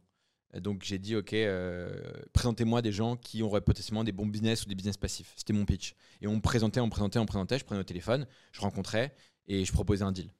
Et donc c'était les, c'était les deux. C'était les deux. C'était les deux. Ok, et donc là, on est d'accord, à chaque fois, c'est du 100% bootstrap, t'as euh, pas de budget, ou si ce n'est peut-être euh, Ouais, ok, 2000, ouais. balles, 2000 balles d'ads pour euh, tenter le truc, mais c'était vraiment, voilà, ouais. on était vraiment sur ce type d'ADN là, quoi. Ouais, ouais, avec du recul, on m'a demandé l'impossible. Mais, euh, mais je l'ai accepté, le challenge, et je ne l'ai pas relevé, tu vois, je l'assume. Euh, et donc, en fait, sur les 10 contests, il y en a 3 où je rencontre rapidement qui va avoir un produit market fit. Mais surtout, tu es dans un univers où aussi il y a plein d'investisseurs qui, euh, qui traînent, on va dire. Et, et je voyais les fondateurs, qui rapidement, enfin les dirigeants de chacune des, des, des muses qui venaient me voir en mode Ouais, on a été approché par des invests. Peut-être qu'en fait, on ne veut pas jouer au jeu de la passivité et sortir le cash tous les mois, mais en fait, faire de la scalabilité. Jouer au jeu des startups, en fait. Et c'est à ce moment-là que je me dis Mais en fait, ouah, vas-y, surprise, les muses, c'est juste des, euh, des bons débuts de startup bootstrap. Ça. Je prends une baffe un peu. Je prends une baffe et en fait, quand je le réalise, je me dis, je vais pas garder ça pour moi trop longtemps. Je vais aller voir euh, Sam et Alice et je vais leur dire, euh, bon les amis, j'ai- une mau- mauvaise et j'ai une bonne nouvelle. C'est pas Muse Factory qui va, qui, va, qui va faire entrer de l'argent à The Family. Mais moi, je pense que je suis peut-être tombé par hasard sur un modèle de startup studio bootstrap. À ce moment-là, je découvre parce que euh, c'est c'est Naïm qui était le CFO qui m'en parle. Il me dit, ouais, euh, mes potes de eFounder, sinon startup studio. C'est comme ça que je découvre. Et là, je, je, en une nuit, je bouffe leur blog. Tout ce qu'il y a. Je fais, mais ouais, c'est un startup studio, mais c'est trop bien. Ils montent trois projets par an, mais c'est trop ce que je veux faire. Moi, je veux faire bosser ma créativité, tu vois. J'avais pas trop sur quoi me focus à l'époque. Je me dis, vas-y, je fais un startup studio bootstrap. Et je dis à, je dis à The Family, écoutez, euh, je vais partir. Parce que moi, là, je travaille beaucoup trop pour être un employé. Je suis un entrepreneur et vous l'avez vu. Euh, mais euh, j'ai démarré avec vous. euh, continuons ensemble. Et donc, on s'associe. Et, et, et là, c'est le Covid. qui- je- je- c'est en- on est en janvier euh, 2020, tu vois. Ok. C'est ça. On est un, on est un, un mois avant le- l'explosion du Covid. Et, et alors, la à ce moment-là, j'ai une chance, encore une fois, de malade, c'est que je me dis, OK, ma baseline, ça va s'appeler The Secret Company. Donc, c'est la société secrète derrière les autres sociétés qu'elle va créer. Et notre baseline, c'était, je te la fais en français, on construit des entreprises profitables, scalables, remote. C'était les trois objectifs que je voulais. Moi, je voulais de la profitabilité. C'était les entrepreneurs que j'avais préférés à The Family, euh, les Pierre Ranou de Flat, etc. Tous ceux qui, tu vois, qui, euh, qui avaient vécu des, vra- des vraies belles choses, qui n'avaient pas levé des millions sur des decks, mais qui avaient des boîtes autofinancées en croissance tranquille et qui, je, je les trouvais les plus forts. Ouais. Et, euh, et, et- et- et j'avais vu ça d'autres lever sur des decks que je trouvais éclatés au sol, euh, qui étaient bourrés en soirée. Je les trouvais moins forts. Pas tous, évidemment, mais il y en avait. Tu vois, et donc, moi, je vais être bootstrap et je vais être profitable et je vais être parmi les forts. Et euh, je voulais du remote parce que je voulais pouvoir voyager, ça, euh, très égoïste. Et scalable parce que euh, j'avais goûté à la passivité, donc à la scalabilité. Je m'étais dit, muse startup, allez, on va, on va, enfin, je vais faire des startups. Et donc, on lance ça en janvier, en février ou mars, euh, Covid euh, frappe. Et donc, nous, on est déjà remote. Alors, je, je dis nous, c'est, euh, je suis tout seul à ce moment-là. Voilà, c'est ça. Parce que ça, que je fais juste un petit Mm. flash forward. Mhm. C'est qu'aujourd'hui, vous êtes quatre associés, Maintenant, on est cinq associés. cinq associés, mais Ouais. donc du coup, voilà, à l'époque, tu es tout seul. Donc, il va se passer des choses là dans les, dans les, du coup, dans les 3-4 ans qui, qui viennent. Ouais. Du coup, là, le Covid éclate. Euh, vous, en fait, en gros, c'est même pas en fait, c'est même pas une nouvelle idée que tu lances. En fait, c'est la, c'est la suite de Muse Factory où tu te rends compte que les muses, en fait, c'est que des débuts de start-up. Où tu te dis, euh, moi, je vais pas faire une Muse Factory, je vais faire un start-up studio. Mhm. Pour euh, ça, pour les gens, tout à l'heure, tu parlais, euh, tu parlais de eFounders. Ouais. Donc, euh, eFounders, Thibaut Elzière, donc eFounders qui aujourd'hui s'appelle Exa, Exact, qui ouais. est du coup le plus gros startup studio français et même européen, je pense. Ouais, très probablement au monde maintenant. Donc, Sa- ouais. Sachant que celui qui a sorti euh, euh, Snowflake a arrêté pour se concentrer sur Snowflake, je crois. Euh, Si je me trompe pas, euh, ça doit être un des, un des un ou deux plus gros, ouais, premier ça, ou hein. deuxième. ouais. Donc Exa, euh, euh, donc Thibaut Elzière, le CEO de, de Exa, euh, donc euh, eFounders, et du coup qui maintenant même un startup studio qui crée des startup studios. Mhm. Et euh, je crois que ça fait une dizaine d'années. Et leur euh, track record, c'est qu'ils ont déjà trois licornes euh, au portfolio. Donc ils ont des, euh, plein de noms que vous connaissez déjà. euh, Usign, euh, Front, Aircall. Euh, et à chaque fois, en fait, quand on veut en dire plein, c'est là qu'on on les oublie. Mais voilà, il y a énormément de, de très, très, très, très belles boîtes. Et, euh, et du coup, c'est un peu le gros modèle euh, Mhm. de startup studio, donc en France, en Europe, et comme tu le dis, hein, je pense maintenant même à l'échelle mondiale. Quoi. Ouais, à ce moment-là, moi, quand j'identifie, quand j'identifie, je connaissais pas un eFounders. hein. Quand j'identifie, je me dis c'est trop bien. C'est The Family, mes mains dans le cambouis. Et ce qui m'avait grave manqué à The Family, c'est que à la fin, moi, au bout d'un an et demi, je me permettais de donner deux trois conseils à certains entrepreneurs qui venaient me les demander. Au début, euh, j'étais là pour écouter, apprendre. Au bout d'un an et demi, j'avais un peu à- appris les dynamiques de coaching, de conseils, de mise en relation. Et, euh, et- et j'étais frustré juste de donner des conseils et pas de pouvoir euh, tu mettre les mains dans le Parce cambouis. que du coup, on peut, on peut- tu peux donner même euh, toi ta, ta définition. Et en fait, la différence entre un The Family qui était un accélérateur Ouais. et du coup un eFounders ou maintenant donc, The Secret Company, Ouais. pareil, euh, spoil, alert, qui va, qui va s'appeler euh, maintenant, qui s'appelle maintenant The Quest. Mhm. Et du coup, qui est un startup studio. Est-ce que tu peux donner la différence entre un accélérateur et un startup studio pour, euh, Ouais. pour que les gens comprennent? Très simplement, euh, un accélérateur va accueillir des startups déjà existantes dont les, les, les cofondateurs se sont déjà trouvés. Donc il y a déjà une équipe qui a un projet, mais qui n'a pas encore de croissance euh, exponentielle. Euh, donc va les accueillir. Ceux qui trouvent impressionnant, l'accélérateur va dire OK, vous, on va vous accélérer. Ça dure en général 2-3 mois. C'est ce que fait Y Combinator, Y Combinator au- aux US. Et c'est 2-3 mois où tu es là pour euh, accélérer. C'est-à-dire que tu, dois rentrer sans product market fit, c'est-à-dire sans euh, croissance, sans traction, je schématise pour les auditeurs, sûr, et tu dois ressortir avec l'esprit beaucoup plus clair de l'attraction, de la croissance, etc. Et euh, probablement avoir, le- dans le cas de Y Combinator, tu lèves des fonds, il y a un démo day, euh, tu lèves des fonds et tu accélères. Et du coup, l'accélérateur aussi, du coup, prend quelques shares entre ça. 1 et 5 euh, de, de, de Oh, la boîte Combinator, maintenant, ils, Combinator, prennent plus maintenant. Parce qu'ils donnent- Combinator aussi, ils donnent, permettre. ils donnent un chèque. Je pense que maintenant, ils sont à 10. Il y a- bon, c'est des mécanismes un peu plus, euh, un peu plus complexes, mais ouais, je pense qu'Y Combinator, ils sont à 10, peut-être même un peu Ouais. plus maintenant. à Et voir. le modèle d'ETF, en tout cas à l'époque, donc C'était TF ça, The c'était Family, 5, ouais. C'était C'était en- 5. entre, entre 1, 2, 3, 4, 5% selon les, euh, les modèles, selon les- le degré de maturité et euh, selon la négociation qu'ils avaient avec, euh, avec l'équipe fondatrice. Quoi. Et c'était euh, du conseil, des mises en relation. euh, et euh, et ouais, ça, c'était beaucoup de conseils de mise en relation. Eux, ils le timaient, ils le timaient pas dans le temps sur un ou trois mois, un à trois mois. C'était euh, le discours, c'était tu rentres, tu rentres dans la famille, on va t'aider à peu près sur la première année très fort et après tu verras. Tu auras moins besoin de nous, mais on restera à dispo. Euh, mais voilà, c'était du conseil, des mises en relation. Un- ils, accéléraient. Ça, Euh, c'est le modèle de l'accélérateur. c'est le modèle Et accélérateur. donc, versus le modèle du startup studio. Le modèle du startup studio, c'est très simple. C'est le studio trouve une idée de startup euh, la plus précise possible quand même, va chercher un CEO et un CTO qui l'associent à ses, il fait l'agence matrimoniale déjà entre un CEO et un CTO et l'idée. En général, il trouve le CEO sur, euh, qui match avec une idée et ensuite tu trouves un CTO. Et derrière, ils vont avec l'équipe du startup studio construire le produit, main dans le cambouis, commercialiser le produit, main dans le cambouis, et euh, trouver très probablement un CMO, recruter euh, en général les, les 10 premiers collaborateurs, et, une, et lever un- une première levée de fonds, un seed, entre disons 1 et 5 millions d'euros. Si je schématise, en fait, c'est ça, le startup studio, du coup, en fait, euh, trouve un problème à régler, une idée de startup, Mhm. va chercher le CEO, le CTO, et du coup, il après va être très hands-on sur en fait les quatre piliers que sont le product, Ouais. le go-to-market, Ouais. la création du premier draft d'équipe Ouais. et l'aide à la première levée de fonds. Ouais, Alors, et tout ça, ça dure combien de temps, grosso modo, chez vous justement, 12 alors, euh, dans un startup studio, c'est toujours 12 à 18 mois. Ouais. Donc nous, on s'est calqué euh, là-dessus, tu vois, 12 à 18 mois. Euh, c'est pas que trouver un problème à résoudre, parce que les problèmes, c'est pas difficile à identifier. Tu vois, euh, si tu regardes chez T-Finder, si tu vas sur leur site, les notes d'intention, ils t'expliquent pas que le problème qui s'attaque. Ils, analysent le problème, ils le décortiquent, et ils te proposent une thèse qui est qui, qui- qui- qui sort des sentiers battus comment et pourquoi euh, résoudre ce problème de cette façon. Et il- il y a un- ils font un vrai, vrai, vrai travail. Je le dis, euh, je l'ai, je l'ai, on m'en a parlé, je l'ai vu de mes yeux. euh, franchement, ils font un vrai travail en amont de trouver le CEO.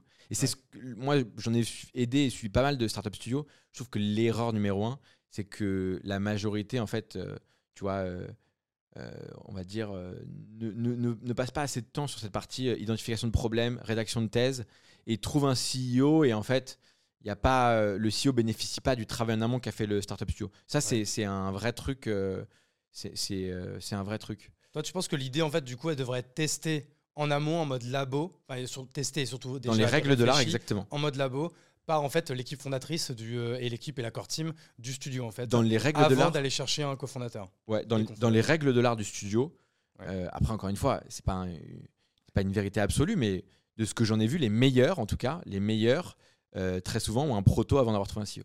Ouais. C'est ça qui est marrant, c'est ça que tu le, tu le disais, par exemple, sur donc, le, le- le site de eFounders, donc, Ouais. qui s'appelle vraiment EXA. Ouais. euh, toutes leurs idées de start-up, elles sont en ligne. C'est-à-dire euh, que eux, en fait, euh, Ouais. mettent leurs idées et en fait, en gros, c'est un peu comme un appel à candidature. Ouais. Et ça, c'est marrant avec, euh, voilà, c'est un beau pied de nez en fait à tous les gens qui qui parfois se branlent sur leurs idées, qui ont peur de se les faire voler ou quoi. là. Bah voilà, et Founders, qui sont quand même des gens qui ont déjà monté trois licornes en disant, bah eux, quand ils ont des idées, ils les mettent directement en ligne et ils disent, venez les faire avec nous, quoi. Ouais. Non, mais c'est impressionnant ce qu'ils ont bâti. Et, euh, et à ce moment-là, moi, je me dis, OK, je trouve quasiment pas de documentation en ligne pour euh, comment bien faire un startup studio. Donc, déjà, la première année, euh, je la- je l'apprends sur le terrain. Et je l'ai appris en prenant des coups et en faisant des grosses erreurs. Donc ça, est-ce que tu peux, tu peux en parler? Je pense que c'est ça qui va être intéressant. Donc là, on est toujours, donc on est pendant post-Covid. ouais, Vous lancez du coup, enfin, tu lances ouais. euh, en t'associant avec The Family, The Secret Company. Ouais. Et c'est quoi du coup les premiers, euh, les, euh, les- qu'est-ce qui se passe déjà sur cette année 2020 là du coup? Bah déjà, on fait. alors, il y, a des- il y a le truc, c'est qu'il y avait certaines, certains projets, c'était nos idées. Tu vois, on avait bien fait ce travail. Et d'autres, c'était pas nos idées. C'était des CEO qui étaient venus avec une zone d'idées qu'on avait effectivement permis de maturer, de sublimer. Mais il y a un vrai truc psychologique, mental euh, entre euh, quand les gens, tu leur donnes une idée et quand euh, tu travailles sur leur idée. C'est trop bizarre. Je n'arrive pas à comprendre, mais bon, c'est. Et donc bah, du coup, si tu peux, c'est c'est quoi ton analyse là-dessus hein? Mon analyse là-dessus, c'est que les gens sont des idiots. C'est-à-dire que euh, une, alors il y a des bonnes idées, c'est vrai, mais qu'en fait, à partir du moment où tu n'as rien qui est bâti, où c'est juste une discussion, c'est un ping-pong. Et c'est le ping-pong qui crée qui, la maturation et la sublimation. Et que oui, ça peut être l'intention de l'un ou de l'autre de base. Le sujet, ça va être comment tu sublimes l'exécution les 12 mois suivants. Donc on s'en fout, euh, tu vois. Mais Ouais. bref, euh, en tout cas, moi, j'ai pas essayé de me battre contre ça. J'ai compris qu'il y avait un vrai sujet là-dessus. Je me dis, ok, un studio, ça doit être nos idées. Et après, on trouve le CEO. Ok, donc du coup, tu as décidé de, en fait, de te focus là-dessus et de pas te disperser en essayant de choper des opportunités avec des gens qui t'amènent leur Mhm. Propre j'ai pu être opportuniste, effectivement. Ça. Là où tu peux l'être, parce que tu as plein de gens qui comprennent pas que tu es un startup studio et postulent comme si tu un accélérateur. C'est ça. Donc, euh, donc effectivement, euh, tu, tu fais des erreurs euh, de débutant un peu comme ça. Donc j'en ai fait quelques-unes, des trucs opportunistiques. Euh, j'en ai fait quelques-unes où c'était pas, c'était pas nos idées et on travaillait sur plutôt les idées des autres, mais qui étaient, enfin, tu vois, on parle d'une idée, hein, c'est de la fumée quoi. Ouais. Euh, et la dernière euh, erreur, c'est de ne pas avoir fait signer, d'avoir été un peu laxiste sur le légal et de ne pas avoir fait signer le bon pacte des associés. Euh, En fait, il y a un pacte d'associés startup studio un peu spécifique que soit tu apprends dans le dur, soit qu'il faut qu'un autre startup studio te donne. Et il faut, il faut l'avoir et il faut le faire signer pour te protéger parce que ton modèle est un peu bizarre. Et ça, je l'entends, c'est que c'est un modèle de libertin, la startup studio. C'est pas un couple exclusif. Tu dis à la personne, ouais, dans 12-18 mois, quand j'aurai fait ces facteurs clés de succès, euh, on va, s'effacer petit à petit sans mettre à risque la boîte. Le problème, c'est que 90% des gens ne sont pas libertins et qu'ils ont l'impression que tu les abandonnes. Ils essayent de te retenir, tu leur dis bah non, et là ils se vengent. Et ils le prennent, ça les trigger et ils le prennent comme un couteau dans le dos alors que tu les avais prévenus et ils ont oublié comme par hasard. Ouais. Et donc ça, moi, je l'ai vécu une fois et, et- et je, me, et je me suis dit, bon, ok, bon, en fait, c'est mon erreur. C'est pas agréable et c'est pas faire de, de sa part, mais c'est mon erreur. C'est moi c'est moi qui dois être au-dessus. J'ai pris ma perte et, euh, et j'ai avancé, tu vois. Ok. Et donc, il a fallu que j'apprenne euh, vraiment aussi euh, euh, comment bien faire ce funnel de 12 à 18 mois parfaitement d'exécution de startup studio, qui n'est pas une forme d'entrepreneuriat traditionnel. En fait, c'est ça. Il faut, en fait, il faut le dessiner, il faut le marquer dans le marbre et il faut le signer Ouais. entre toi et tes cofondateurs. Et alors, ça, pareil, je sais pas si c'est des chiffres qui sont confidentiels, mais grosso modo, c'est quoi un peu le, le- le partage des, euh, des, euh, des- des parts de la boîte Ouais. que vous, du coup, que vous cofondez entre bah, le studio, je sais pas, le CEO et le CTO Je pense que c'est un peu ça le modèle, euh, le modèle Mhm. classique. C'est quoi en règle générale? Euh, à ce moment-là, nous, c'est simple, on prend 25% des parts. C'est super simple. Et le truc, c'est qu'on a, pas mal on a pas mal itéré. Pendant un moment, on essayait aussi, on a essayé 40%. Euh, mais on s'est fait cadrer. Donc, on s'est dit, bah non, c'est pas le bon. Après, aussi, euh, j'ai essayé de faire du coup de l'accélération plus plus. Donc, c'est des gens qui viennent avec déjà un produit et, et 5000 euros de MRR. Et euh, ils veulent vraiment travailler avec nous. Je leur dis, c'est pas trop notre métier. Et bon, je fais, vas-y, ok, on y va. euh, et on fait, tu vois, euh, 10, 15%. Et c'est 12 mois hands-on en accélération parce que tu as déjà trouvé ton product market fit à peu de choses près. Et ça, ça fonctionne pas non plus. Mais je suis content de l'avoir testé parce que j'ai appris des trucs. Et, je- et pour le coup, le, CEO est resté un, très bon ami. Euh, donc, euh, c'est bien passé. Tu vois, quand les gens sont intelligents, ça se passe bien aussi. Quand les gens sont pas sneaky. Et, euh, et pour le coup, pour le coup, voilà. nous maintenant, donc à ce moment-là, on prend 25%. Et, c'est aujourd'hui le modèle de The Quest. hein. c'est tu prends euh, 25% euh, de, de sociétés que tu cofondes avec des très jeunes entre 17 et Parce 27 qu'en en ans. plus, ce qu'il faut dire, c'est que du coup, c'est des boîtes qui sont amenées du coup à, à lever en seed, euh, puis en fait aller euh, lever euh, potentiellement en série A et Mhm. si affinité, etc. Mhm. Et c'est vrai que les fonds d'investissement sont pas toujours ultra fans des studios qui Ouais. possèdent trop de parts et du coup qu'en fait qui n'incentivent pas assez du coup les fondateurs et c'est c'est pour ça que du coup 25% c'est presque un max en fait. Ouais, le, le, le, le- cap, je pense qu'il est à 33%. Oui, mais en grosso modo pas beaucoup plus quoi. Ouais, ouais, c'est ça. Il faut, faut pas avoir plus de. Un, un quart, un, un tiers, c'est la limite. Un quart, ça va. Mais oui, tu l'as dit. Alors, il y, y a plusieurs choses. Je pense qu'il faut dissocier. euh, je vais pas me faire que des amis, mais je vais le dire. euh, euh, moi, je suis à un, un stade où je m'en fous un peu. Euh, les, je pense que les, les fonds d'investissement, pour parler d'eux, qui n'aiment pas les studios, ont une jalousie cachée des studios, parce qu'ils savent qu'ils n'ont pas les moyens de faire ce métier. Et donc, ont pris la décision de dire Ah, il y a un studio, moi, j'y vais pas. Ils ont peut-être des bonnes raisons, j'en sais pas, moi, je pense pas. J'ai vu les études, euh, les études américaines, j'ai vu euh, les chiffres de eFounders. Je pense que euh, c'est la preuve qu'avec un studio, tu peux faire des très, très, très belles boîtes. Donc, je pense juste que il y, a- une forme. En plus, en fait, le problème, c'est que tu parles des, fonds d'investissement français qui sont un peu aigris. Et ceux-là, nous, tu vois, si tu dis euh, je veux pas de studio, te backlist et voilà. Mais il y a des très bons fonds d'investissement français qui ont d'ailleurs les meilleurs track records de la place, qui n'ont aucun problème à parler à, à des, à des startups cofondées dans des startups studios. Et je ne te parle même pas des étrangers, c'est-à-dire que les étrangers, les fonds d'investissement anglais, UK, euh, enfin allemand, US, euh, ils, ils pensent pas comme les Français. hein. C'est peut-être pour ça qu'ils ont des bien meilleures performances que tu vois. Donc déjà les fonds d'investissement, tu as raison, il y a un sujet. Maintenant tout ce qui est business angel et family office, c'est ultra rare qu'ils soient anti startup studio, beaucoup Oui, oui. beaucoup moins. Et, et, euh, et en fait, il faut parler à eux. Faut parler au en fait, faut parler à ceux qui comprennent ton modèle. Il faut pas euh, s'échiner, essayer de convaincre des mecs qui n'ont pas compris, euh, qui sortent d'école de commerce et qui ont un bâti, tu vois. Genre. Non, mais c'est pour ça qu'en fait aussi le but c'est de très vite aussi se faire un track record justement pour amener euh, une sorte de stamp, Ouais. en fait un élément de réassurance. Parce qu'en effet, il y a studio et studio aujourd'hui. euh, moi, je sais que dans les tickets que j'ai mis, il y, a- il y a trois boîtes de eFounders. Ouais. J'ai presque pas lu les decks, etc. Parce que je sais qu'il y a Thibaut Elzier qui est dans la place, qui même souvent est lui-même Voilà. hyper hands-on, etc. Mhm. Bon, ça c'est un élément de réassurance qui, euh, qui est quand même qui est quand même assez ouf, quoi. Mhm. Ah, Mais grave. Donc, du coup, pour revenir à, à- à 2020, c'est quoi, du coup, les. Je sais pas, euh, de- 2020, par exemple, c'est quoi? Vous lancez deux boîtes, trois boîtes, quatre boîtes? Ouais, on lance, euh, je dirais, quatre sociétés en même temps. Et c'est beaucoup trop parce que je suis tout seul. Et en fait, ça se passe super bien. On fait une super campagne de crowdfunding. On fait un super lancement euh, de, de Vacarme sur l'App Store. euh, parce qu'on est en plein Covid et que les, les jeunes, ils attendent que ça, d'un jeu multijoueur à distance pour connecter.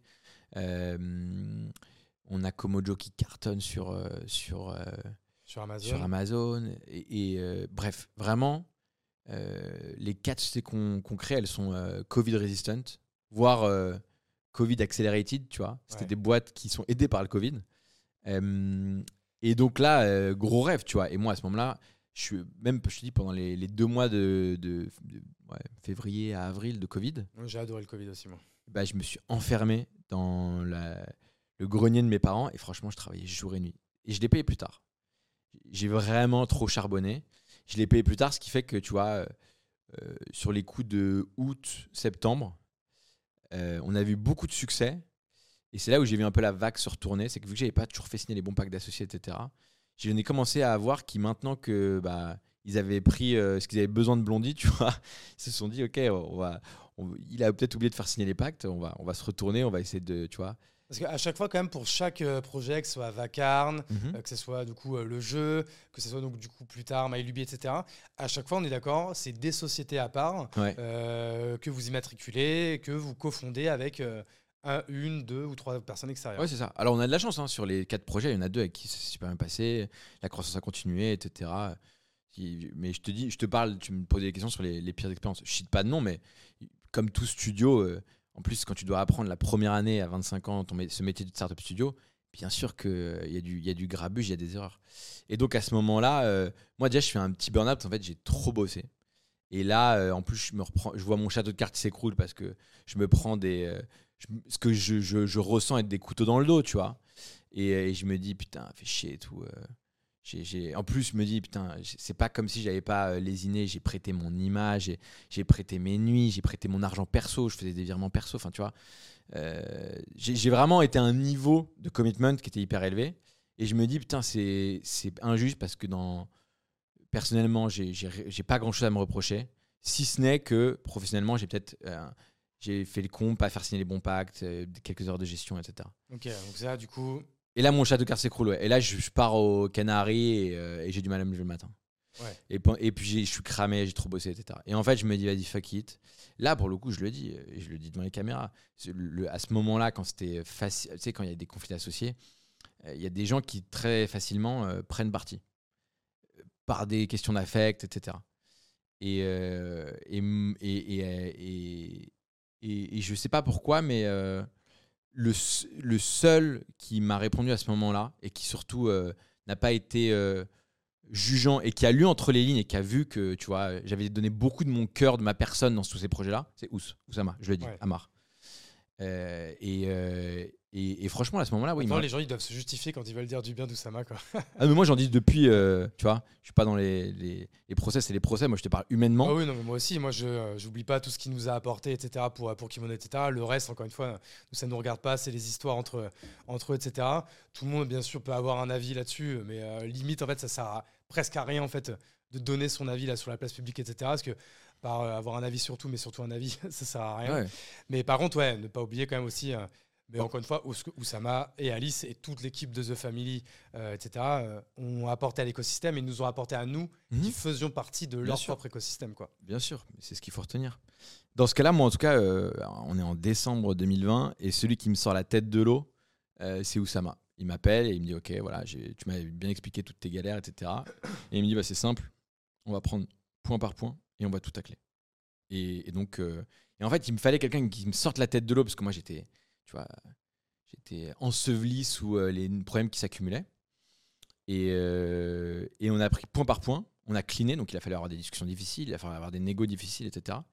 Et, euh, et après, je me suis posé avec lui en janvier, février, en disant voilà, bon, maintenant des, des, erreurs, des engueulades, ça se fait à deux. Le modèle du studio est, intrinsèque à ça. Maintenant, il va falloir ne plus faire ces erreurs-là. Et, et ça, pour le coup, c'est peut-être plus un travail que j'ai fait tout seul, de se dire ok, je vais, je vais pas me voiler la face. J'ai fait des erreurs. Rien que de ne pas faire signer certains packs d'associés, tu vois, c'est des erreurs. À l'avenir, comment on fait pour que si tu donnes la même excellence d'exécution humaine, euh, tu n'as pas de problème euh, admin, Lego, euh, cofondateur, etc. Et, et en fait, ça a été la... c- cet épisode-là, avec du recul, c'est marrant. Moi, je m'estimais un peu en burn-out et tout. Et ça a été la, le, plus, le meilleur cadeau que ça m'arrive année 1. Parce qu'en fait, j'étais qu'année 1, tu vois. Je ne voyais pas à ce moment-là. Parce que là, ça, on est fin 2020, début 2021, quoi. grosso Ouais, c'est ça. Et en fait, on a, depuis, on n'a plus de problème. Euh, on, a, on a atteint, euh, là, euh, on a atteint au bout de 3 ans les 22 millions d'ARR de revenus récurrents annuels. Donc, ce qui est un, enfin, Pas mal. un petit milestone sympa, tu vois.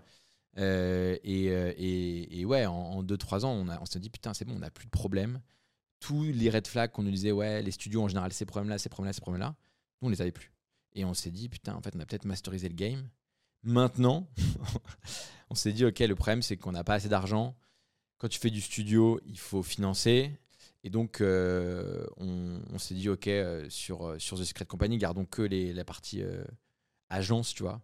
Euh, que les, on faisait des boîtes de services pour s'autofinancer. On avait une agence de SEO, SEO Secret, une agence d'automatisation, My Name is Bond, que tu Bah, connais. du, du coup, c'est ça, ça ce que c'est intéressant. C'est que euh, donc, vous faites des boîtes que vous cofondez, etc. Mhm. Mais du coup, en parallèle, et ça, donc, je crois que ça arrive plutôt donc, vers 2021, Mhm. si je me rappelle bien, vous créez des agences internes pour en fait faire du cash. Quoi. C'est exactement ça. Donc, du coup, bah, alors que ça, tu dis, donc il y a My Name is Bond. My Name is Bond. Ça, c'est quoi donc, que tu montes avec Pierre, c'est ça? Avec Pierre et Marion, exact. Ouais. Pierre et Marion directement. Ouais. Il y a euh, SEO Secret. SEO Secret, exact. Ça, ça c'est avec Adam, non? Adams et Robin. Ouais. Et en fait, ce que je fais à ce moment-là aussi, c'est que je me rends compte que si les, les problèmes, ils sont venus parce que j'étais pas un startup studio, mais parce que j'étais un soloman studio. Et je me dis, là, il me faut une équipe. Et en fait, je prends tous mes meilleurs potes que j'avais mis sur des boîtes de services, pas des boîtes de produits. Donc, euh, Robin, ouais, Secret. My Robin, Adams, Panam. Et je leur dis, ouais, est-ce que ça vous intéresse d'être cofondateur de The Secret Company, qui est un peu l'entité mère, tu vois? Et, euh, et on discute et ils acceptent. Et là, ils me rejoignent. Et tu vois, donc c'est mes cinq associés toujours euh, aujourd'hui. Il y a Julien aussi, avec qui je travaille en freelance, qui est un beaucoup plus jeune, qui a 22 ans, mais qui est brillantissime en grosse marketing et en product. Et en fait, à chaque fois, on est d'accord, tu prends euh, de tes shares à toi et tu les files en fait à tous tes potes pour euh, que euh, vous vous rejoigniez, que vous fassiez en fait Ouais, c'est à peu près ça. de crew quoi. Aujourd'hui, on a une cap table euh, lisse, tu vois, Ouais. tout est carré, Euh, très simple euh, et, et très incentivante pour tout le monde. Là, c'est le vrai début de Ouais, la, là, de bonne aventure The Secret Company. Ouais, c'est- là, c'est le vrai. où, où, en fait vous sortez aussi un peu de de, de, de, de vous sortez un peu de l'écosystème The Family et vous devenez vraiment un peu indépendant. Ouais, exactement. Exactement. Bah ouais, ouais, parce que The Family, à ce moment-là, ils sont, ils sont plutôt off. Donc, Oui, euh, après le Covid, c'est vrai que The Family ferme le- la rue du Petit Musc, exact, ouais. devient full remote. Ouais. Et je crois bon bah les, euh, les affaires etc viendront euh, après, mais en tout cas voilà, The Family à ce moment-là ils sont plus euh, hands-on avec nous, avec vous là-dessus ou peut-être en off. Mais là du coup deuxième partie de l'aventure, tu prends tous tes potes, former Mhm. un crew, associer etc. Et vous continuez à monter des agences en interne pour faire de la thune, Mhm. pour vous auto, pour continuer à être autofinancé et 100% bootstrap. Et est-ce que du coup c'est quoi un peu les, les, les- là 2021, 2022, c'est quoi du coup les boîtes que vous euh, que vous cofondez euh, justement avec des, des, des cofondateurs qui sont de plus en plus jeunes, j'ai l'impression? Euh, ouais, bah, on on continue comme ça et on, a des, on, on est content parce qu'on a fait une, pas mal deuxième année. Et là, la troisième année, qui est une de nos meilleures. Mais on- on- à ce moment-là, tout ça, on manque, on manque de cash, tu vois. N'importe quel startup studio lève des fonds et nous, on n'avait pas levé des fonds et avec nos agences, ça suffisait pas. Ah, même les founders, ils ont mis longtemps. Bon après ils avaient ils avaient un cash de départ Voilà. qui était euh, du coup autofinancé bah, par euh, par les par les founders qui est de- dont euh, dont Thibaut euh, Ouais. Elzière. Mais c'est vrai que vous dans votre cas, vous aviez euh, votre bite à votre couteau quoi. Exactement. Et, et ça, et ça nous posait des problèmes, le fait de ne pas avoir assez de cash aussi, tu vois. Parce que ta, ta proposition de valeur, tu peux pas la tenir aussi bien que tu l'aimerais, il y a plein de choses comme ça. Et, et en fait, du coup, on, euh, la troisième année, par contre, on, on se dit, OK, euh, bon, on a manqué de cash, mais on fait euh, Revoltrain, on fait Mobula, Revoltrain qui a levé 3 millions d'euros, Mobula qui a levé 1 million d'euros. Tu peux peut-être expliquer quand même aux gens ce que c'est ces deux projets du Ouais, coup ouais, bah Revoltrain, on, on a monté ça. C'est une vision futuriste de l'éducation. Euh, on pense que les écoles du futur vont être des bootcamps de 2 à 3 mois, 100% virtuels online, dans des campus virtuels. Ça pour- s'appelait pas la Revoltrain avant. Ça s'appelait Freeland au début, ouais, Ouais, exact. Freeland, c'est ça. qui est comme devenu ça que, Revoltrain. que tout le monde a connu avec Join Freeland. euh, Exactement. .co ou un truc comme ça, etc. .com, exact, Ouais, .com. Et donc Et maintenant ça s'appelle Revoltrain.com, ouais. On a, on a refait la marque beaucoup pour les US. Euh, Freeland, ça faisait, ça donnait pas assez confiance. Et là, on voulait, donc c'est la révolte du training. Euh, Il y a un côté aussi vitesse avec le train, etc. Euh, et, euh, et ouais, on a levé 3 millions d'euros, on se lance aux US, et c'est que des métiers futuristes, donc monteur vidéo, copywriter, community manager, etc. Tout ce qu'on n'apprend pas à l'école, quoi. Exactement. Euh, donc voilà, et, euh, et ça, ouais, on a fait 2 millions d'euros de chiffre d'affaires la première année, donc on, on a, on a pu lever et accélérer. Mobula, qui est un, un agrégateur de données crypto, comme CoinMarketCap, mais nous, mais 100% décentralisé. Ce qui veut dire que tu as peut-être vu la, la FTX, euh, la- la- le scandale euh, Ouais, bien sûr. ouais. du fondateur. Bon, Mobula ne peut pas. C'était il y a 5-6 mois, ça, non? Même plus. hein. Ouais, voilà. Mobula ne peut pas partir avec la caisse, c'est une DAO derrière, c'est décentralisé, etc. On a fait un- en fait une, une app Web 3 avec les, les- le design du Web 3, le, vrai, le bon. Ça, pareil, c'est une, une, une idée euh, qui est née chez vous. Ouais. Peut-être une idée à toi ou une idée que vous avez. à Julien, mon associé. Voilà. Et euh, que vous avez en fait théorisé en interne. Et Ouais. vous- est-ce que tu peux par exemple expliquer pour ces deux. euh, c'est ça en fait, moi que je trouve hyper intéressant. Et que, encore une fois, nous, on est dans cet, cet univers du startup studio, toi encore depuis plus longtemps que moi, mais les gens ça connaissent pas trop. Mais en fait, à ce moment-là, vous avez une idée, vous la jugez bonne, vous avez vraiment envie de la lancer, etc. Mhm. Euh, C'était quoi un peu là, votre process pour trouver vos cofondateurs? Est-ce que, je sais pas, vous avez une liste de cofondateurs potentiels? Est-ce que c'est vraiment à un moment donné l'occasion qui fait le larron, l'opportunité, tu rencontres ce mec, tu dis putain, j'ai cette idée, je te fais rencontrer cette idée, est-ce que ça match entre vous? En fait, grosso modo, comment, comment ça se passe un peu? Euh, dans bah, justement tu vois euh, on l'a fait de façon euh, plus enfin ça dépend Revo- Revolt Train au début c'est Corentin qui vient nous voir et qui me dit voilà je fais un truc avec vous. Et donc je passe du temps à l'interviewer et, et, je me dis qu'on pourrait faire un truc pour les freelances ensemble.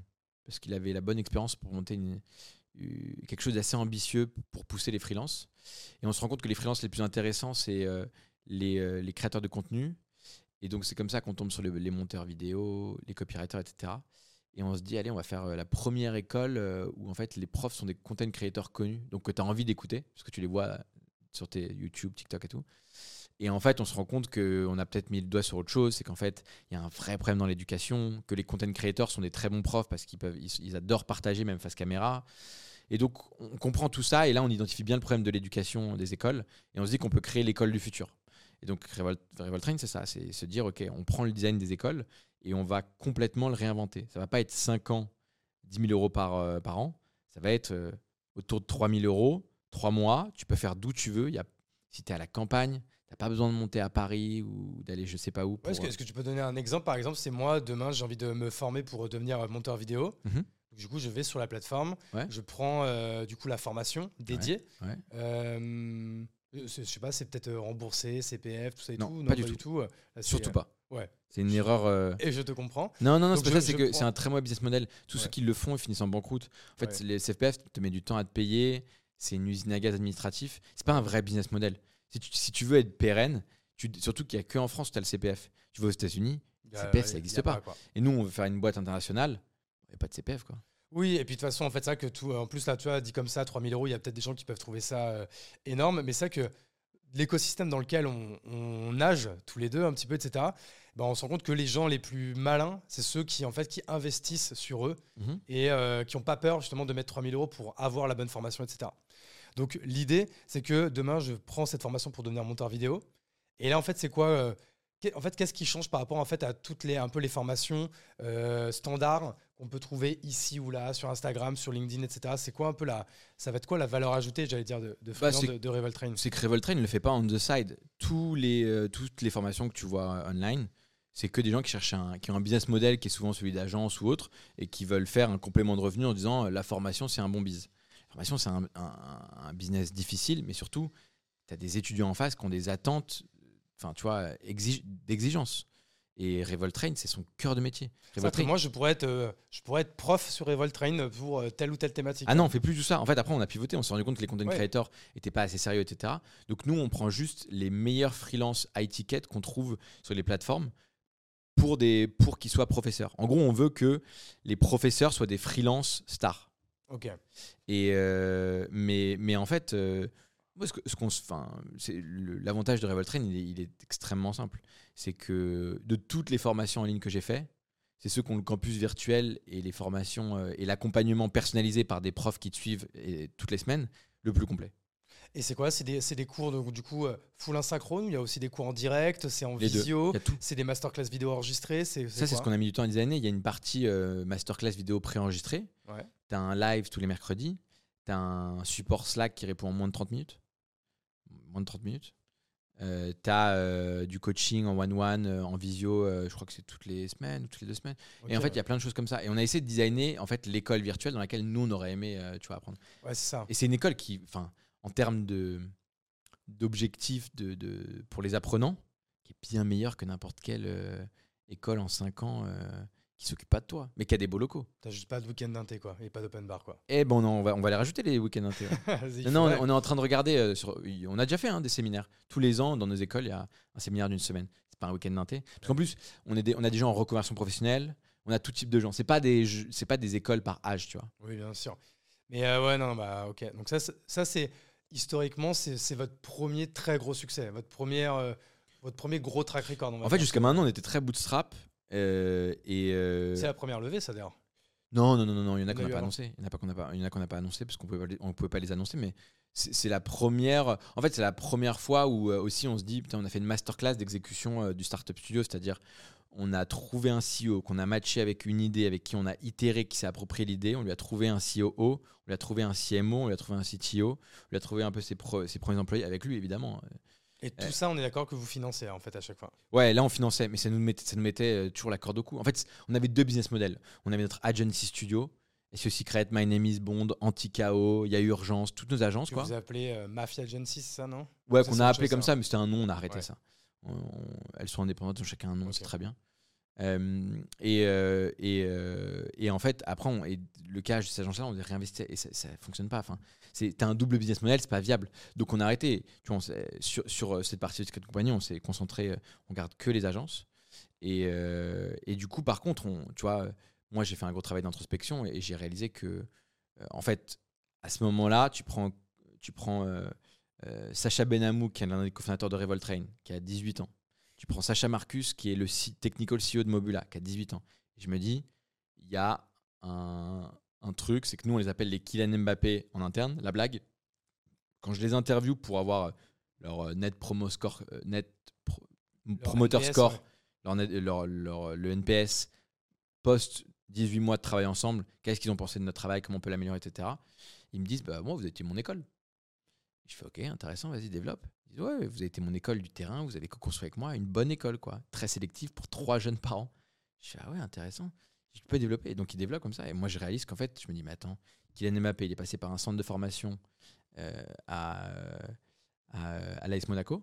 Le business, je me renseigne un peu parce que j'ai un pote qui est dans le foot. L'AS Monaco, son business model, c'est que ils prennent un pourcentage sur le succès futur de Kylian Mbappé, ses transferts, etc. Je me dis, ok, c'est un peu comme un startup studio. Et, euh, et je me dis, et, et- et je vois, je me dis, putain, mais des drop-out, des gens qui veulent drop-out, même il y en a de plus en plus et qui n'ont pas toujours euh, les moyens, etc. Et je me dis, mais attends, est-ce qu'il n'y a pas une sorte d'académie entrepreneuriale à faire, un centre de formation entrepreneuriale tech pour les Kylian Mbappé de la tech?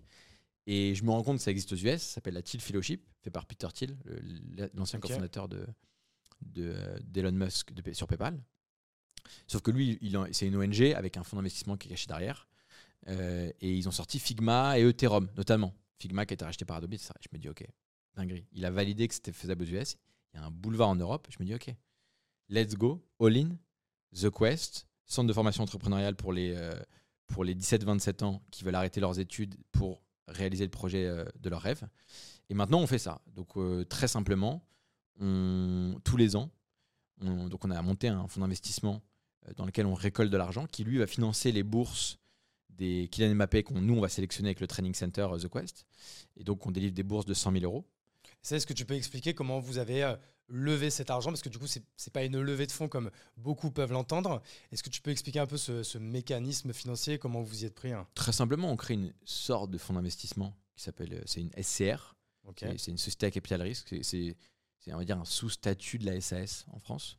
Donc, on crée, on crée, on crée cette, ce, ce- tout cas, ce club d'investissement où on récolte euh, des fonds. Et, euh, et la term sheet qu'on a avec les investisseurs, c'est que euh, sur les trois prochaines années, on va délivrer euh, 20, euh, 20, euh, une vingtaine de bourses et qu'on va financer euh, 20 startups. Et, et donc, en échange de ces bourses, eux, ils récoltent euh, du pourcentage. C'est comme un, c'est un véhicule d'investissement, mais multi-target. C'est ça, c'est quoi? Du coup, en fait, à chaque fois, donc sur toutes les boîtes que vous allez, où il va y avoir des bourses que Mhm. vous allez financer, Exact. du coup, ce fonds d'investissement qui est comme une sorte de club deal ou de SPV, non? C'est quelle est la bonne sémantique à en fait, c'est un SCR, donc c'est un. SPV multitarget, sauf que tu récoltes les fonds et il y a un manager euh, du fonds. Et ça, en fait, ce, ce fonds-là, en fait, Mhm. va prendre, c'est quoi, 10%, 10% Ouais, ça. 10%. Le- Et, euh, et, euh, et, euh, The Quest, hein, c'est pour ça qu'on peut le dire, du coup, The Secret Company est devenu The Quest. Mhm. Vous avez changé le branding là il y a quelques mois. C'est ça, la marque. même ouais. La marque The non, Quest, je ouais. crois? Comment? C'était avant l'été, non? C'était avant l'été, ouais. Ouais, voilà. Donc, The- et donc The, et The Quest prend 15% et le reste euh, reste pour les, euh, les founders. Ouais, on a grave simplifié la, la proposition de valeur. C'est euh, 12%, euh, 12 mois pardon, de co-création contre 15% d'equity dans le projet qu'on va co-créer ensemble. Ouais. Et 10% contre le chèque de 100 000 euros. Voilà. Donc en fait, pour ceux qui financent, quoi, grosso modo. En réalité, on dit 100 000 sur le site, mais on arbitre en fonction des business models, etc., entre 100 000 et 200 000. Ouais. Et c'est euh, une bourse qu'on va, qui, qui va nous permettre pendant 12 mois d'itérer, de faire de la RD euh, sans, sans en courant après le cash et en le faisant sereinement et bien. Parce qu'on a de plus en plus de projets de deep tech, en fait, du coup. Et, et depuis, tu vois, The Quest, là, euh, on a un niveau, le deal flow, les candidatures, c'est assez démentiel. C'est-à-dire que là, au bout de trois ans, tu Ouais. commences à avoir des, des, des vrais champions, quoi. Des vrais Kylian Mbappé en herbe, quoi. Ouais, on va dire ça. Mais là, on a un boulevard. Ouais. Moi, je, En je- fait, Thibaut Elzière, euh, qui euh, m'a dit quelque chose d'intéressant, il m'a dit euh, euh, Moi, je te préviens, moi, j'ai mis au moins 3-4 ans à avoir vraiment des rockstars qui, Mm. euh, qui, euh, qui viennent vers nous. Du coup, ça m'a déstressé ce jeu, le jour où il m'a dit ça. Quoi. Je me dis, ok, bon, franchement, pas que ceux avec qui on se met maintenant, c'est pas des, c'est pas des rockstars, mais c'est des profils voilà, qui nous correspondent, etc. Mais pour demain, en fait, avoir des gens qui sont mais, euh, un cran au-dessus de, mais de moi, en fait, c'est ça. En fait, des gens, moi, je, des- je m'associe avec des gens qui sont, euh, qui sont dix fois meilleurs que moi sur telle ou telle thématique. Eh ben, ça, en fait, ça va prendre du temps. Donc là, vous, après trois ans, t'estimes que là, vous commencez à, à craquer le truc, quoi. Ouais, mais là, je pense qu'on a un boulevard. C'est-à-dire qu'il n'y a aucun accélérateur, aucun incubateur, aucun startup studio, aucune école qui n'adresse le, le persona psychologique des dropouts, des gens qui veulent arrêter l'école parce qu'ils sont très malheureux, frustrés et qui veulent monter un projet qu'ils ont dans la tête. Ouais. Euh, nous, on peut les aider aussi à trouver ce projet s'ils n'en ont pas. Mais en général, il faut venir avec une zone d'idées. Nous, après, on t'aide à la maturer, on tire les ficelles et, et- à vraiment trouver euh, le bon positionnement et la bonne thèse, etc. Euh, et là, ouais, on, s'est bien rendu compte qu'il y avait un trou sur le marché, qu'il n'y a personne qui, qui fait ça. Et il n'y a personne qui propose un chèque de 100 000 euros, il n'y a personne qui propose un accompagnement hands-on, il n'y a personne qui a notre track record. Tu vois, donc on se dit, euh, ouais, là, là on le voit, c'est simple, hein, les, les- les quatre projets qu'on a démarré depuis le 1er septembre, c'est encore un, un vrai cran au-dessus de tout ce qu'on a fait par le passé. Ok. Tu peux pas encore en parler, là? Parce que si, le là, on est quoi? On est vers la mi-septembre. Ouais. Je pense que le podcast, il, sor- il sortira plutôt euh, à la mi-octobre. Euh, Vas-y, je t'en ouais, parle. Qu'est-ce que tu peux dire, là, du Ouais, coup? je t'en parle, bien sûr. Quelle heure est-il? C'est bon, c'est bon. On peut rester ouais, encore euh, 15-20 Si, minutes. j'ai un déj, mais all good. Vas-y, 15-20 minutes. euh, Non, très bien, bon. très bien. Euh, ouais, on travaille sur un projet qui s'appelle euh, le premier. euh, donc on l'a déma- En fait, on, on a maintenant on a un autre final, c'est que on- quand un candidat nous intéresse, on va travailler avec lui dans ce qu'on appelle notre centre de détection pendant 90 jours. Où là, on se teste humainement, on voit si on est heureux ensemble, mais surtout on, on- on- on teste la vélocité d'itération et d'exécution, ce qu'on appelle le poulain, le, le CEO potentiel. Et si au bout de 80 jours on est heureux, on, est heureux, on met la term sheet sur la table, 100 000 euros, 12 mois d'accompagnement, et- etc. Et donc, il n'y a pas vraiment de rentrée. Tu peux rejoindre à tout moment. Euh, et, euh, et en fait, euh, donc on a rencontré Antoine, qui sait coder et vendre. Donc, technical CEO, tu vois. Et Quel âge? euh, 24, Pas mal. passionné de robotique process automation, qui est aussi la passion de mon associé Panam, et, euh, et, on- et- et qui avait fait euh, un petit exit sur une marque e-commerce, je crois, et qui après avait une agence de robotique process automation. Mais il est venu nous voir en mode je veux faire maintenant un SaaS, un produit, j'ai vu que vous savez faire ça, etc. On y va. Et, euh, et on a itéré. Et moi, j'avais la chance parce que j'ai beaucoup observé Panam. J'avais une thèse dans les tiroirs que j'ai du coup donné à Antoine. Paname, hein, c'est Pierre Paris. Pierre Paris, pardon, ouais. Euh, j'ai donné à Antoine et que Antoine, euh, avec notre ping-pong, a, a sublimé, tu vois. Donc il s'est approprié l'idée, il en a fait quelque chose de mieux, etc. Et, euh, et donc euh, là, on va l'annoncer très bientôt, ça s'appelle shinylazy.com. Donc c'est les brillants flemmards. Shiny Lazy, c'est quoi? C'est l'app qui va permettre à n'importe qui de ne plus avoir de tâches rébarbatives, les deux heures de tâches rébarbatives qu'il a chaque jour. En bref, si je te le schématise, ce que ChatGPT est au clavier, c'est-à-dire création de contenu et benchmark, on veut être la même chose à la souris. Donc on veut automatiser des workflows. J'ai une bêtise. Tout le monde fait deux heures par jour des trucs de report, de transfert de data, de euh, je sais pas, welcome to jungle, à un spreadsheet, à son CRM, à machin, etc. Et tu as des workflows. Tu peux avoir des workflows de euh, j'ai fait un post LinkedIn, j'ai 1000 commentaires, il faut que je les commande tous, les 1000 à la main, etc. Parce qu'en gros, je dois leur donner un PDF, un lead magnet, etc. Et en fait, tous ces workflows-là, on en a tous des tâches rébarbatives comme ça. En général, on la donne aux stagiaires, aux juniors, etc. aujourd'hui, mais- ou alors on utilise euh, Zapier ou Make pour créer ces workflows et les automatiser. Ouais, mais ça marche pas avec tout. Hein. C'est pas, tu vois. euh, C'est- tu peux pas tout relier. Ouais, exactement. Et surtout, Ça dépend, assez- ça dépend des API, etc. Et, tout, Et puis euh. surtout, faut être un peu, tu vois, dans le no-code, faut être euh, informé pour. euh, Même moi, Make et Zapier, j'utilise. Je, enfin, me- pas personnellement, je ne sais pas l'utiliser, mais euh, j'ai au moins 3-4 personnes dans l'équipe qui savent le faire. donc, Voilà. Mais nous, on s'adresse pas à cette typologie-là pour l'instant. On va s'adresser aux employés. Comme ChatGPT, tu vois, les employés l'ont en à bac et parfois ne disent pas qu'ils travaillent avec ChatGPT. Euh, bah, nous, c'est pareil. On veut que Shiny Lazy. En fait, on a un go-to-market qui est communautaire. C'est-à-dire, on a créé un petit personnage qui est un paresseux qui tient une coupe. Et en fait, on veut réunir la plus grande communauté de gens qui s'identifient paresseux brillants et qui veulent pouvoir euh, soit euh, chiller, soit être deux fois plus productifs pendant que Shiny Lazy fait le travail à leur place. Je peux te donner un cas d'usage pour, pour qu'on comprenne? Bah ouais, ouais, je peux t'en donner plusieurs. Par exemple, demain, voilà, je t'ai donné comment je LinkedIn- peux l'utiliser en fait. LinkedIn ou Insta, tu as des sujets de mass like, mass follow ou de tu as fait ton post LinkedIn, tu as mis le commentaire et il faut envoyer le lead magnet à tous. Si tu, le fais, euh, tu, tu, Shiny comme un loom et tu fais ton workflow à la souris, tu on te demande de le faire deux, trois fois et après, un peu en ping-pong pour rester en contrôle, Shiny va le faire une ou deux fois devant toi et si tu es content de la façon dont tu l'exécutes, tu le lances fois 1000. Mais c'est quoi en fait C'est un robot qui le fait ou c'est une vraie personne C'est de la robotique process automation. C'est un robot qui bouge la souris. Parce que donc, mais donc du coup, par C'est- exemple, tu prends le cas de LinkedIn, c'est-à-dire qu'il va falloir que je donne mes codes, etc. et tout pour qu'ils viennent le faire à ma place. Non, c'est dans le navigateur. Tu laisses un onglet ouvert. Ok. En fait, c'est une technologie qui est bien connue pour le Donc coup. c'est une web app du coup. hein, c'est. euh, C'est une technologie qui est bien connue, euh, qui s'appelle, euh, qui est celle de UiPath, qui est une des plus grosses licornes européennes que personne ne connaît. C'est une boîte B2B. Cette techno-là, elle vaut 40 000 euros pour les corporates. Ok. C'est juste que nous, on a la techno et on se dit, OK, on veut jouer un play mass market euh, consumer. Ouais. On aime, alors on, on commence par le play le plus dur, on aimerait être le chat GPT de la souris. Ok, Donc là, du coup, t'es, t'es- ouais, c'est du, c'est du, c'est du vrai B2C quoi. C'est du vrai consumer. C'est du euh, consumer, c'est de la deep tech et on, donc tu vois, on va jouer à des jeux là de, on va essayer de lever beaucoup plus de fonds. Ça demande, il y a énormément. Là, on a un, on a, on ah, a le un proto fonctionnel. ouais. Du coup, euh, c'est là, c'est une histoire de budget quoi. Donc, Ouais. euh, Et on a une belle marque, hein. shinylazy.com, c'est pas mal. hein. ouais, c'est pas mal. On aime. Et, euh, et, euh, et surtout, la, la marque, en fait, on veut faire un play communautaire parce que moi, j'ai bien identifié que ChatGPT, on perçait, certes, avec 10 ans dans la cave où ils faisaient de la RD où tout le monde les suivait. Et le jour où Sam Altman a fait un tweet, c'est parti en boule de neige. Mais c'est parti en boule de neige avec des tutos Twitter, des tutos YouTube. Et dans le cas de Shiny Lazy,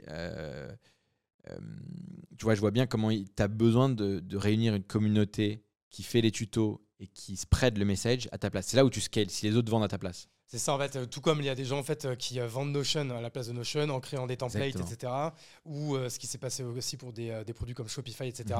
Mhm. Ok, donc en fait votre, c'est en fait votre prod-led growth. Mhm. euh, je suis sûr que tu définis mieux que prod-led growth que moi.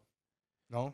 Euh, c'est la, la croi- croissance euh, réalisée par le produit. Exactement, ta Ouais. croissance est réalisée par ton produit parce qu'il euh, bah, il est trop bien. Tout comme la FAT l'a été Slack. Là, à ce serait par notre etc. brand en fait. Ouais. C'est-à-dire que notre brand réunirait une communauté de gens qui font des comme des mini Tolum, sauf qu'après ils les distribuent gratuitement aux autres parce qu'on Ouais. leur une communauté de partage quoi. Voire ils les vendent, il y a une incentive, etc. On est en train de réfléchir. Ouais, putain, c'est pas mal ça, on aime bien. Donc non, euh, gros, en vrai gros challenge parce que déjà ça fait trois mois on bosse sur le proto et on a un proto fonctionnel, mais on voit euh, la montagne deep tech de, en face de nous. Mais c'est on, trop. est, on, est, on est sur une sortie du, du premier MVP avec les premiers bêta-testeurs quand, a priori? Bah, là on a nous on a, un- on a on a un WhatsApp avec 100 personnes et dès qu'on a une release produit on, Je on leur très chaud d'y rentrer là dans ce WhatsApp, hein, putain. Ouais, avec plaisir. plaisir. Allez. Je, je te, je te mettrai. Très cool. Euh, Il y a donc Shane Lazy et puis Antoine. euh, Je, je pense c'est un des plus forts euh, à, à 24 ans. Savoir coder et vendre, comme dit Naval, t'es instoppable. Ou je sais plus si c'est Nassim Taleb ou Naval qui dit ça, mais euh, et surtout une humilité, une gentillesse. Enfin, il coche tout, euh, tous les critères qu'on aime, quoi. C'est euh, Ouais, c'est ça. bah, en fait, c'est intéressant de, de parler un peu du, du parcours de ces jeunes, alors sans rentrer dans sa Mhm. vie perso, etc. En fait, c'est quoi? C'est des, c'est des jeunes qui ont toujours été brillants à l'école, mais qui n'aiment pas forcément l'école et qui ont en fait toujours appris. En fait, c'est des enfants d'Internet qui, ont, qui apprennent tout sur Internet tout seuls, quoi, en fait. Ouais, alors souvent ce qui est intéressant c'est leur vie perso, justement. Mais je peux te donner un, un archétype pour, pour donner une image. En fait, euh, on, on s'adresse à des gens qui se sentent un peu penchés mais qui savent pas l'exprimer. Ceux qui viennent nous voir et nous disent J'ai vu sur votre site, vous êtes l'école des singuliers, je suis singulier, c'est no go, moi je te prends pas. Enfin, c'est impossible que tu rejoignes The Quest. Tu Euh. dis des gens penchés. Tu sais que j'ai lu ça dans un de tes posts LinkedIn ré- récemment. Puis putain, il a fait une, euh, une faute de frappe. Tu voulais peut-être dire perché. Non. Non, tu dis penché. Penché, ok. ouais. Penché, c'est-à-dire que ils sont pas du tout heureux dans la salle de classe, alors que les autres le supportent, mais eux ne savent pas l'exprimer et ils en sont à un niveau où en fait, tu vois, ça, ça va vraiment pas dans leur vie. Et, euh, et c'est des gens qui apprennent tout sur Internet, qui se réfugient dans le gaming, etc. C'est juste, c'est des gens qui sont drivés par la passion et qui ne peuvent pas faire des cours magistraux, etc. Des gens qui ont besoin d'être dans l'action, etc. Et donc on, on s'adresse à tous les penchés euh, avec The Quest. Donc c'est du geek, du nerd, euh, de l'hyperactif, tous ces trucs-là, de tu vois, tout, enfin, tous ces trucs-là quoi. Ok. Et, euh, et donc c'est ça, et effectivement, il y a un- c'est pour ça qu'on a un, un branding qui est très gaming, e-sport. C'est que déjà nous, on a la métaphore du centre de formation entrepreneuriale pour Kylian Mbappé, mais on a compris qu'en fait, ils admiraient pas Kylian Mbappé, hein. ils admirent des athlètes du e-sport, notre cible. Et, et- et nous, on vient aussi, enfin moi, on dirait pas, mais je viens du gaming en vrai. J'ai fait Guild Wars pendant des années à un certain niveau. T'as failli passer pro, mais tu t'es fait les ça Non, non, non, juste j'étais très passionné, tu vois. Je passais mes nights dessus. Euh, et donc on a, on a une identité graphique très gaming parce que c'est ce qui leur parle. Et, et, pareil, cette identité graphique, c'est un, c'est un rouleau compresseur. On voit comment euh, ça attire les bonnes personnes. Oui, c'est ça. Et puis du coup, là, dans votre logique de branding, vous êtes dans du matraquage, vous répétez, vous répétez Ouais. la baseline, etc., avec un schéma simple et une illustration euh, qui est simple. Et ça, que tout ça, moi, ça me rappelle beaucoup les codes euh, de The Family qui étaient très forts Ouais. là-dessus. Exact. En fait, pour, euh, pour lancer une marque, pour lui trouver un univers, pour expliquer simplement, en illustrant simplement de manière la plus pédagogue et éducative possible. Ouais. Et ça, c'est vrai que euh, moi, c'est des codes que je reprends aussi beaucoup et c'est ce que j'aime aussi dans, dans, dans, dans, dans la com de, de The Quest. Cool. Deuxième projet, je peux te parler? Ouais, c'est ça, chaud, ce que j'allais te demander. Le deuxième est pas du tout deep tech, mais, euh, mais on, on va bien rigoler. Et euh, moi, j'y vois une opportunité euh, de ouf. Ça s'appelle merciinternet.com. Pareil, on a la brand et tout. euh. Merci internet.com et t'es pas pris. Ah, Ouais, non, ouais, merciinternet.com et merci Internet. Euh, et euh, alors, depuis, euh, depuis, pour te la faire en très bref, depuis euh, 8 ans, moi j'ai une note iPhone où dès que je vois un truc un peu drôle dans un bar, dans un resto ou sur Internet, je le mets dedans. Et c'est un petit jeu perso. Et cette note iPhone, je m'étais dit, un jour, je vais la prendre, je vais la mettre dans le réel et je vais, je vais créer une nouvelle catégorie de commerce de socialisation. Je m'explique. Il y a quelqu'un un jour qui est arrivé, qui a dit, je vais ouvrir un lieu où il y aura des tables et on va faire manger des gens. C'est un, res- un restaurant, le tout premier restaurant. Mais il ne savait pas que ça s'appelait restaurant. Et maintenant, quand tu dis on va au resto, tout le monde sait ce que c'est un resto. Et je me suis dit, il y, a, eu ça pour les bars, il y a eu ça pour tout. Pourquoi on ne créerait pas une nouvelle catégorie? Ni restaurant, ni bar, quelque chose de nouveau. Et je m'étais dit, c'est un peu Las Vegas en bas de chez toi. C'est un peu un tiers-lieu où il y a plein de choses, etc. Et, euh, et j'ai- rencontré euh, Tom, Tom Lothaire, euh, pareil, un jeune hyper actif, euh, 20, 20 21 ans, euh, et, et qui, qui avait ouais, euh, quelques cartes dans l'événementiel. Et, et je lui partage, cette, il voulait travailler avec nous, et je lui partage cette idée. Et euh, au début, Pour on a c'est pas une idée là, tu nous as rien dit. on- pour l'instant, on sait, pas. je reste flou, ouais. Ouais. Mais parce qu'après, on a beaucoup ping-pong avec, euh, avec. Moi, je voulais faire en gros un, un lieu, un, un fonds de commerce, mais qui c'était la baseline, c'était s'appelait The Playground, euh, Las Vegas en bas de chez toi. L'idée, c'était tu viens et c'est un lieu où tu peux manger, boire, danser, jouer à des jeux de société. Il y a un bar à câlins, il y a des barbes papa. En fait, un lieu Willy Wonka, tu vois. Ouais. Las Vegas, mais en bas de chez toi. T'as pas besoin d'aller à Las Vegas. Et, euh, et je, je partage cette idée à Tom. Je dis voilà, j'ai cette idée, je sais pas si ça te chauffe, machin. Et, euh, et il réfléchit, ouais, putain, trop stylé, moi ça me parle trop, je kiffe l'événementiel et tout. Et, et il revient, il fait non, mais en fait, euh, ce qu'il faut faire, c'est euh, la nouvelle génération, ils kiffent trop Internet. Et tu vois, euh, toutes les vidéos de Squeezie, MrBeast, euh, etc. En fait, euh, au fond, ils savent pas l'exprimer, mais ils rêveraient de le faire dans la vraie vie. Je fais ouais, intéressant, vas-y, développe. On ping-pong comme ça, et on se fait, mais putain, mais ouais, en fait, il faut prendre les meilleurs concepts d'Internet et les ramener dans la vraie vie. Et en fait, le projet a évolué. C'est plus du tout un truc euh, brick and mortar où il va falloir qu'on loue des fonds de commerce, etc. En fait, on va merci Internet. C'est une plateforme de réservation d'expériences et de loisirs où tu vas pouvoir vivre les, les meilleurs concepts d'Internet, mais dans la vraie vie. C'est pour ça qu'on dit euh, merci Internet pour tous ces bons concepts. Et tu vas les vivre euh, dans les restos, les bars, les, euh, les labos de cuisine, euh, au- au- autour de toi, en bas de chez toi, quoi. Et pareil, tu peux donner, tu peux donner deux trois use cases, deux trois idées, deux trois exemples pour, pour illustrer. Bah, là, on va sortir MDR qui rigole des gringoles. Donc, c'est une salle fermée où tu vas avec tes 10 amis et, euh, et faut, c'est le, celui qui gagne, c'est le dernier qui n'a pas ri. Ok, comme dans LoL, etc. Quoi. Donc il y, a quand même- y a quand même un lieu physique. Il y a. euh, alors là, pour le coup, il y aura un lieu ouais, physique qui est assez grand. Euh, après, on a, tu vois, dans les, dans les bars et restos, il y a différents concepts. On a un concept qui s'appelle 36 questions spicy pour tomber amoureux. Donc, c'est du fried chicken avec des sauces. Euh, avec euh, différents niveaux de sauce. Et tu vas faire. En fait, l'idée, c'est que proposer aux dates, aux couples et aux groupes d'amis des, sorties qui changent d'habitude. Parce que le problème qu'on a identifié, c'est qu'ils savent pas très bien l'exprimer. Mais si tu creuses, ils le dévoilent. C'est que à la fin, faire toujours la même bière au même endroit avec tes potes ou le même café, etc. et tu sais plus quoi te dire, tu te redis les mêmes choses, etc. Et en fait, les gens ont besoin d'un peu de magie. Et c'est la magie de Disney. Et nous, on s'est dit, putain, on pense qu'avec Merci Internet, on peut refaire un Disney, mais où c'est pas un parc d'attractions. Peut faire un, un Disney, mais dans tous euh, les commerces de Paris euh, ou, et alors faire international, hein, qui accepteront de travailler avec nous. Oui, ça veut dire qu'en fait, vous n'allez pas en fait, acheter euh, des fonds de commerce, etc. Et tout. Le truc du, du hot sauce, par exemple, Mhm. donc en fait, qui est, le, qui est un concept, je crois, c'était canadien ou américain, que Kian Kodanji, le mec de Bref, euh, a ramené. Bah, pareil, c'est sur Canal, je crois. Ouais. Euh, vous voulez le faire, mais par exemple, vous avez trouvé un un bar, un resto partenaire qui, du coup, va le faire avec vous et les gens pourront euh, réserver sur merciinternet.com. Exactement. Là, tu choisis le concept, tu choisis ta ville et là, ça te dit, bah, tu peux aller le faire dans tel bar, etc. Exactement. Et, euh, et, et donc, on va accélérer fort parce qu'on voit l'opportunité. Moi, euh, on verra, euh, peut-être je m'avance un peu et c'est enregistré, mais j'y vois énormément de caractéristiques d'un Airbnb des loisirs. Ok. Euh, tu prends euh, Uber, n'a pas de taxi. Airbnb n'a pas d'hôtel. Je pense qu'on peut être la première euh, société de loisirs au monde qui n'a pas de fonds de commerce. All right. Ok. On va voir. Ça, Euh, pareil, c'est quoi? C'est euh, encore en itération ou il y a une date de sortie de prévue? Ouais, ouais, bah là, on teste les, pro- on, le- on teste les premiers concepts la semaine prochaine. Ça fait, euh, ouais, ça fait deux mois qu'on qu'on itère là-dessus, etc. Mais, euh, et on a la bonne équipe, euh, tu vois. Donc, ouais, ouais, non, ça va. Ça va. Et au pire, on s'amusera beaucoup. Et au mieux, on écrit la légende et on fait une licorne. Mais, euh, mais je suis très excité parce que les, les qualités d'idées sont bien meilleures qu'avant. Notre, notre qualité d'exécution en tant que, en tant que tu vois, centre de formation entrepreneuriale, c'est- un cran au-dessus les fondateurs qu'on attire sont un cran au-dessus. Et même nous, tu vois, les le branding, c'est un peu mon dada. Merci Internet, Shiny Lazy, j'en suis pas peu fier. On a déposé les marques, on a les points com, tu vois, je me dis. Et c'est un vrai unfair hein, quand tu as une si bonne brand. hein. On dit ce qu'on veut, mais une bonne marque, c'est un unfair. Et donc là, je me dis, bah, il y a beaucoup de planètes qui s'alignent. Il va falloir continuer à travailler dur, respecter ça, mais je suis, je suis, je suis excité pour l'avenir. Trop bien. Bah écoute, Max, Blondie, Blondie les bons tuyaux. Merci Hugo. En tout cas, euh, je tiens à te remercier parce que tu as été euh, du coup le, le premier à me dire oui pour. euh, pour J'ai euh, raconté plein de trucs. Hein. Ah, franchement, on a raconté plein de trucs, plein de trucs que j'avais jamais entendus dans d'autres podcasts, donc je suis content. Cool.